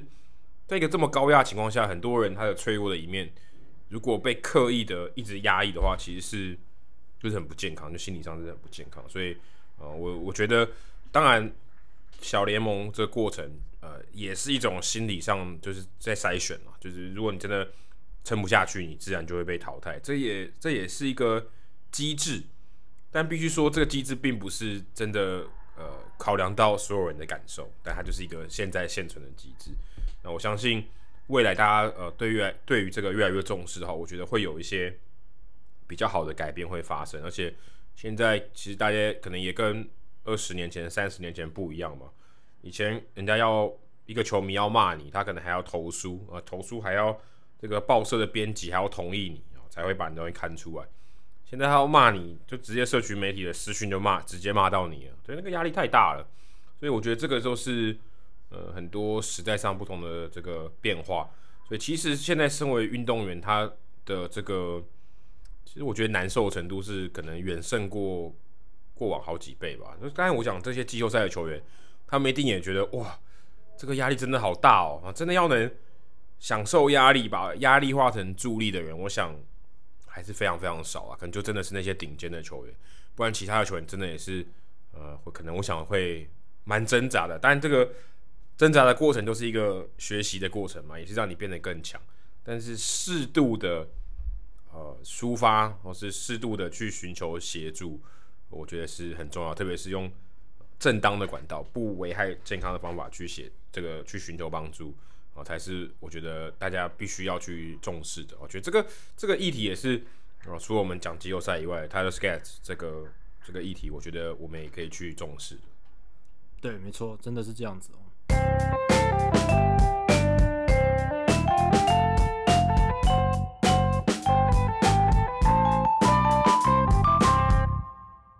好。接下来公布我们的冷知识解答。刚刚讲到的是 Bruce Sutter，下面哪一个叙述关于 Sutter 是不正确的？第一个是史上第一位专职的牛棚投手入选名人堂，这个答案是对的。他这个生涯从来没有先发过，哦，这厉害了吧？他总共投了六百六十一场比赛，没有先发过，一场都没有。从登上大联盟以来，就是后援投手。那第二个是在红雀队时期拿过赛扬奖，你是不是猜这个啊？对，我选二。那你的这个逻辑是什么？我的逻辑是看了各个选项，我觉得这个比较像是有可能错，因为它看起来很很理所当然，哦，像是一个很普通呃正确的一个叙述哦，但我就是觉得越是这样子感觉的选项，我就要越越要选它是错的。你是觉得他没有拿过赛扬奖吗？呃，对啊，这这后援投手嘛，蛮有可能的，啊，这是我当初的想法啦，对吧，啊？OK，他在一九七九年的时候拿过赛扬奖，哦，当年他是联盟全联盟最多这个后援成功的三十七次，对，啊，对，而且他投的非常好，对，不过那一年他在小熊队，厉害了是对，但是大家会比较记得他是在红雀队了，我也不知道为什么，但小熊队其实他也很强，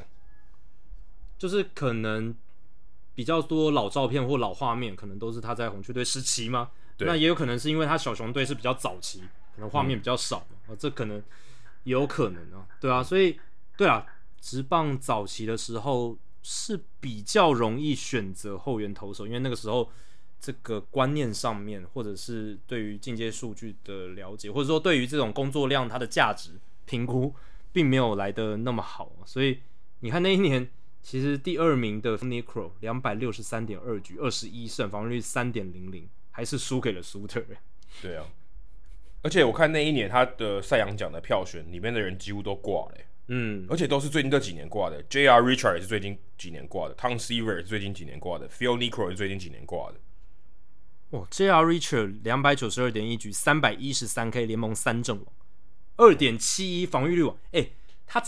他差一点拿下这个美国联盟的三冠王，投手三冠王，结果竟然还输给了 Bruce Sutter。对，哦，应该是国家联盟更正，国家联盟啊。对对，不过他们的票数算很接近啊。Sutter 拿十张第一名，Joe Niekro 拿九张，J.R. Richard 拿四张，所以其实还没有到 Runaway，还没有到那么夸张。对对，然后我刚才查了一下，Bruce Sutter 他这个进到名人堂，他戴的是红雀队的帽子，所以、嗯、OK，所以大家记得他是红雀队，非常正常。所以这是我设计题目的一个逻辑。招牌武器是指叉球，没错。生涯刚好累积三百次救援成功，也没错。当年红雀队的剧院交易掉终结者 Rollie Fingers，交易来的就是 Bruce Sutter，从小熊队交易来的，所以答案就是二。但是他是在小熊队的时候，以这个终结者的身份拿过一次赛扬奖，就这么一次。然后最后所以还被我猜对了，对，最后进最后进到名人堂里面，所以这就是他的答案啦。对，然后。我刚才会考虑第一个选项，就是因为我第一时间脑子里想到的是 Dennis Eckersley，可是我后来想到 Eckersley 他有当过先发投手哦，所以就不符合这样子的条件。因为 Eckersley 其实比 Suter 更早入选名人堂，Suter 是到二零零六年才入选的，Eckersley 比他晚退休，比他早进去名人堂，二零零四年的时候，嗯，可能人员有差，对，应该有差。当然，嗯，Eckersley 还有当过先发投手，所以这个。强度上面，Eckersley 是，嗯，他吃的局数更多嘛，而且他在当终结者的时候，载制力也很强啊，所以是有加成的效果。加上你讲的这个人员上面，影响力可能更大一些吧。嗯，好，接下来进行本周的人物，我来讲单元。Adam 这个礼拜要介绍谁？这个礼拜我要偷懒一下，因为这个人其实我之前已经访问过他，而且他就是我这个 U 二三的搭档 Tyler Monk。对，虽然也是朋友啦，而且最近很好笑哦，因为我二零一六年的时候去跑球场，然后我有在丹佛的时候有住他家。如果大家之前有听那个棒球伊甸园，还知道说那时候刚好铃木一朗在追逐三千安嘛，在丹佛，就没有去看比赛，所以当时我就住在泰勒曼他家，他是丹佛人，然后结果我在他家洗衣服，还不小心留了一件衣服忘了拿走，然后他当时就把我寄到我在芝加哥的朋友家，可是我芝加哥朋友想说奇怪。怎么会有衣服？怎么会有东西寄来？然后这个人我又不认识，就被退回去了。所以那个包裹一放，从二零一六年放到最放到前几天，然后那个 Tyler 才把这个衣服那个包包裹原封不动还没打开还给我，我就觉得超好笑。已经过了这样多少年？六年哦，才收到这个衣服。好，我今天就是要来介绍泰勒嘛。那我之前呃在美国的时候，在跑这个驻美记者的时候。呃，因为跟这个美国职棒杂志有合作，所以当时也有去采访泰勒。那泰勒他其实很特别，他就是一个非常非常始终的洛基迷。那洛基当年是一九九三年啊刚成立嘛，那他在之前洛基队成立打第一场大联盟比赛之前，他就有去看过表演赛。那个时候他就成为洛基队的球迷。当然他住丹佛啦，所以呃成为洛基队的球迷非常非常合情合理。当时他才六岁，他现在应该已经。呃，三十几岁了吧？对啊，所以应该比我还大一两岁这样子。然后他就成为非常死忠的球迷，然后他也跟我跟 Jackie 一样哦，就很想有机会有一天可以去做转播的工作。后来我最近才知道，原来我二零一五年跟他搭这个十二强英文转播的时候，我居然是他在 WBSC，就是这个任何赛事里面搭档的第一个这个球评啊。当时我就是跟他搭配这样子。所以我现在我我是知道 最近才知道，所以他差不多也是从七年前开始做这种呃国际的接算是自由接案的主播啊、其他以前他都是在呃地区性丹佛地区做这个主播，哈，像他呃有播这个大学的篮球，也有播冰球，也有播棒球，当然棒球是他的主力啦，所以这个还蛮有趣的，而且呃他自己也是一个呃。跟 Roger 郑凯俊一样，都是这个收集帽子的达人。我去住他家嘛，他们家有地下室，他的地下室全部都是帽子。嗯、所以我记得 Jackie 跟我去美国的时候，我们有跟他碰面嘛，对不对？他有有有。然后我们在那个 ASU 的球场，我还给他一个富邦悍将的帽子，我超开心。他他之前就是二零一五年来跟我们播十二强比赛的时候，因为那时候刚好有到桃园。比赛嘛，他也买了拉米狗当时的帽子，因为他就是因为接案的关系，所以他像他呃最近也有去播这个呃经典赛的资格赛，在德国嘛，然后也有去巴拿马播另外一个这个另外一个地区的资格赛，所以他其实常常去那些有棒球的国家，他就去收集呃各个球队的帽子哦，像呃这一次他来台湾，我就送他 Hito 大联盟的帽子哦，上面还有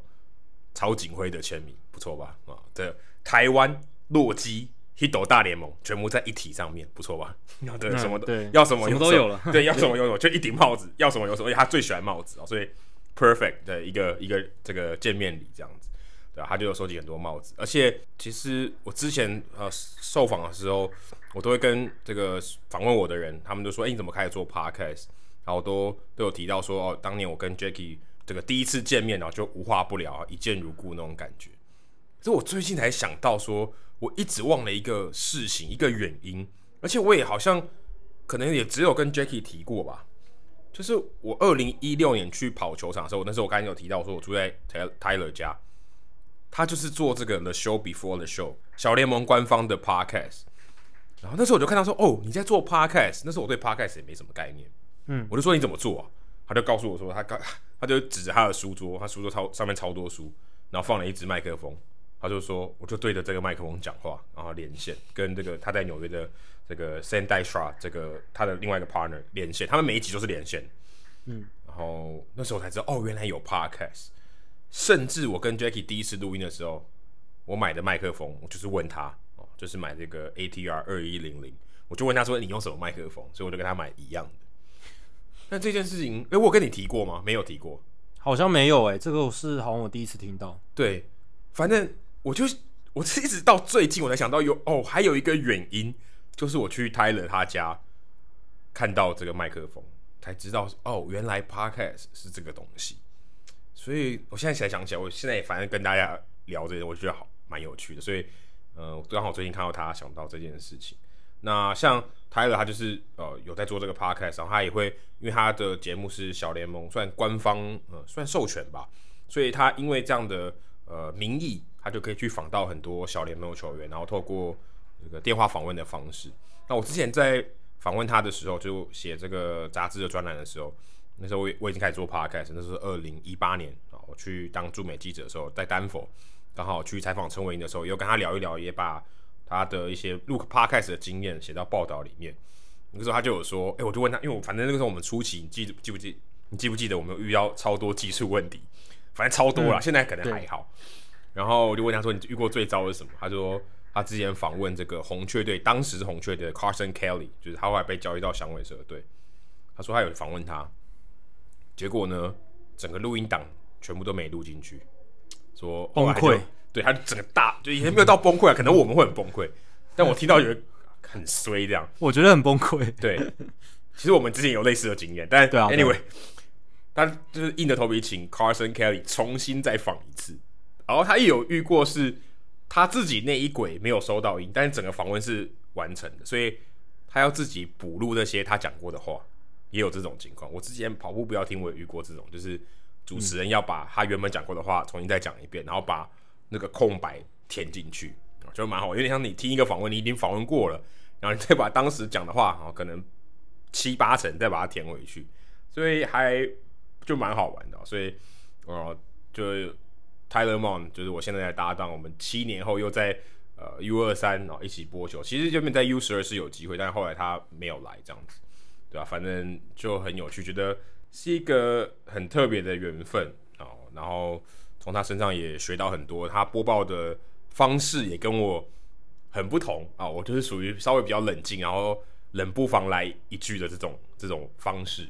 那他就是那种非常非常激动啊、你知道，非常非常开心，然后什么事情。很小的事情也可以被他讲得很很兴奋、很激动这样的主播，所以我也是在跟他学习，然后跟他搭配的过程也是呃，就是学习他好的地方这样子，然后学习我比较觉得我自己不擅长的地方，可以从这个搭配合作的过程中得到蛮多的东西。而且因为他转播的经验真的很丰富，所以他其实是有很多技巧，是真的是可以透过在一旁观察跟他搭配的时候，可以看到蛮多的这样子。是啊，所以呃，就介绍 Tyler Mon。如果大家对于他的节目有兴趣，你也可以去搜寻 The Show Before the Show。The Show 就是讲大联盟嘛，然后他前面第一个 The Show 就是讲这个节目，呃，Before the Show 就是在上大联盟之前，所以在上大联盟之前的节目就叫 The Show Before the Show，也算是一个双关语啊。反正我就觉得很有趣，这样他这个节目的名称也是很有巧思的。这样好，那大家如果有兴趣的话，也可以去追踪 Tyler 的这个节目，然后是 follow 他的 Twitter 啊，他还在 Twitter 上也也很活跃，然后他会讲一些乐色话，这样也是蛮有趣的人。所以大家有兴趣的话，也可以去追踪他。对啊，真的是很特别的缘分啊。那也希望 Tyler 可以继续在他这些有兴趣的事情上面啊，继续耕耘。然后，呃，也许以后，也许有机会啊，可以在更大的舞台上听到他的转播这样子。对，希望有一天，也许他可能会被这个主流的媒体哦，这雇佣啊。也许有一天他可以变成固定的主播。虽然他现在可能也将近呃，maybe 快四十岁，但是四四十 OK 啊，人生四十才开始，还是有。难说，对啊，真的难说。而且其实像他这样的。工作的形态其实跟我现在蛮类似的嘛，所以我真的是蛮可以以他为一个榜样去跟他学习，不管是他做事的方式，或他、呃、怎么样对待这个工作、对待这个职业，他是怎么看待的。所以，呃，他虽然可比我大概一两岁，可我觉得很有很多可以值得学习的地方。而且，当然，他英文比我好非常多啊，因为英文是他的母语，但我中文。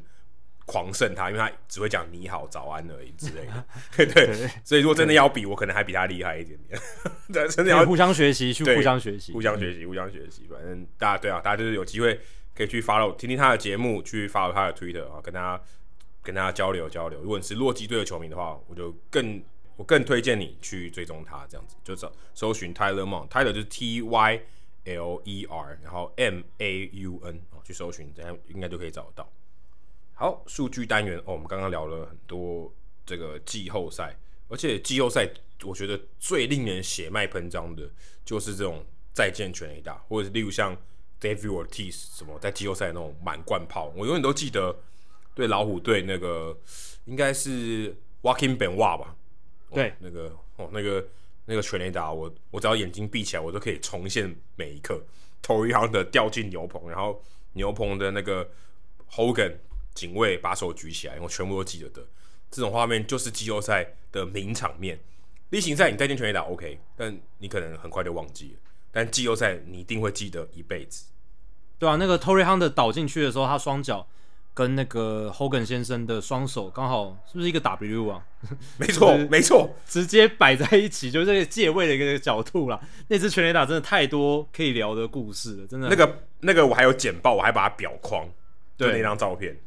身为一个铁血的红袜迷啊，这是应该做的事情。这样 对对对对对。那这一节的数据单元，我们就来聊一下季后赛是不是更难出现逆转再见全垒打呢？那会聊这个状，当然就是因为这个季后赛有出现过嘛。Yordan Alvarez 在美联分区系列赛对上水手的 Game One，他打出了那一发再见的三分炮。那我刚刚有讲嘛，他是大联盟史上第四支而已，就是球队落后时的逆转再见全垒打。而且 Alvarez 这还是史上第一支季后赛史上第一支球队落后超过一分的情况下打出的逆转再见全垒打，真的是还蛮难得的。但你会想说，喂，大联盟的季后赛也打了一百多年嘞，竟然这么少的这种逆转再见全垒打，只有四支而已。大联盟的季后赛史上也出现这么多的全垒打，那而且如果是考量到呃分区年代，甚至到外卡年代。季后赛是不断的扩编的，不断的季后赛的比赛数量是增加的。当然，比例型赛还是少，非常非常多。可是你会想说，哇，这个数量真的很少，只有四支，而且都是大家印象非常深刻，都可以脑中直接抠出来，代表说一般人这种 hardcore 大联盟球迷的大脑资料库都可以马上调出来的资料哦。所以，呃，我这礼拜有听到一个非常非常有趣的数据哦，就是大联盟季后赛哦，在季后赛。的再见全垒打总共有五十八支，但是其中只有四支，就是我刚刚讲是球队落后时打出来的逆转再见全垒打，这个比例呢只有百分之六点九，就是逆转再见全垒打占全部的再见全垒打的比例只有百分之六点九，那在例行赛这个比例是百分之二十一点八，所以例行赛出现逆转再见全垒打的频率呢，比这个在季后赛大概是三倍左右，大概是三倍左右。例行赛的再见全垒打，大联盟史上总共有四千两百五十八支，那逆转的这种再见全垒打总共九百二十九支，比例是百分之二十一点八，那比这个我刚刚讲季后赛百分之六点九，就是大概三倍，所以这个是蛮奇特的一个现象。因为你如果去看其他的数据，像是大联盟季后赛史上的再见安打，在季后赛哦，总共一百四十一支，那逆转的再见安打，就是逆转超前这种再见安打。只有十二支，比例是百分之八点五，这是季后赛的比例。那如果来看例行赛，再见安打一万三千八百四十八支，其中逆转的再见安打一千八百零九支，百分之十三点一。所以在大联盟的例行赛，单看这个再见安打，当然再见安打也包含再见全垒打，这个数字都是包含里面在里面。那呃，在例行赛这种逆转的再见安打百分之十三点一的比例。比季后赛百分之八点五还是高出来的。然后，如果我们再看另一个数据哦，就是如果你把全垒打排除掉，季后赛非全垒打的这种再见安打总共有八十三支，那其中呃只有八支是逆转的呃再见安打，这样子就是非全垒打的再见安打，这个比例是百分之九点六。那例行赛的比例是百分之九点二。所以如果你不看全垒打哦，再见安打逆转的再见安打占。总再见安打的这个比例，在季后赛跟例行赛是差不多的，都是百分之九左右。嗯、可是，如果你看全垒打的话，逆转再见全垒打的比例在季后赛是比例行赛少很多很多的，就是大概只有三分之一。所以，诶，真的是蛮奇特，在高张力情境下，在季后赛的舞台里面，逆转的再见全垒打似乎是更难出现。对，因为后面的终结者超强。对。对，因为代表你的对手他领先嘛，因为你要逆转，对，代表对手领先，对手领先，在一个你可以满贯炮或是全垒打打回来的情况下，他一定大概是三分以内嘛，所以他应该是派出最好的就终结者上来对你，所以你要打出全垒打当然最困难了。我还想到一个可能性是说，在你落后的情况下，然后当然垒上可能有跑者，那通常这种情况下你在季后赛的舞台，那你可能是觉得说，哎，球队。如果我现在没有打出来的话，可能就要输了，或是输球几率变得非常高。那你可能会采取的打击方式，就比较不是那种风险较高的权力式挥击，可能会采取比较敲打的方式，或是那种 two strike approach 有没有？就是量好球之后那种比较追求 contact 的击球方式。所以，呃，可能逆转再见全垒打在这样子的情境底下出现的几率就变得比较低。这是我的猜测啦，对吧、啊？这是我的猜测，跟例行赛的情况可能不一样。例行赛可能你觉得说，诶，这场比赛就算输了，呃，我现在挥大棒输了。可能也还好哦、呃，所以可能还是会全力挥击，那就可能这个逆转再见全垒打比例占总再见全垒打比例是比较高一些，大概是五分之一嘛。但是在季后赛好像就不太一样。好，以上就是《Hito 大联盟》第两百九十一集的全部内容。如果大家喜欢我们节目的话，请千万记得不要推荐给你的朋友，因为这样做的话，你很快就会变成朋友里面最懂大联盟的那个人了。你朋友没有听到《Hito 大联盟》，大联盟的知识就会越来越跟不上你。假如你有任何棒球相关的问题，我们的听众信箱随时欢迎来信。你可以在节目叙述和我们的官网 hitomlb.com 上面找到，还有别忘记到 Apple Podcast、Spotify 给我们五星评价和留言回馈，让我们能够做得更好，也让还没有听过 Hito 大联盟的朋友可以更快的认识我们。如果你写的不错的话，我们也会在节目开头中念出来分享给大家哦。今天节目就到这里，谢谢大家，拜拜，拜拜。刚好我现在看的这场比赛刚刚好打完，韩国队以四比三打败了澳洲队。而且 Adam，你也要赶快去赶高铁了。没错，没错，而且我现在好想尿尿哦。拜拜，拜拜。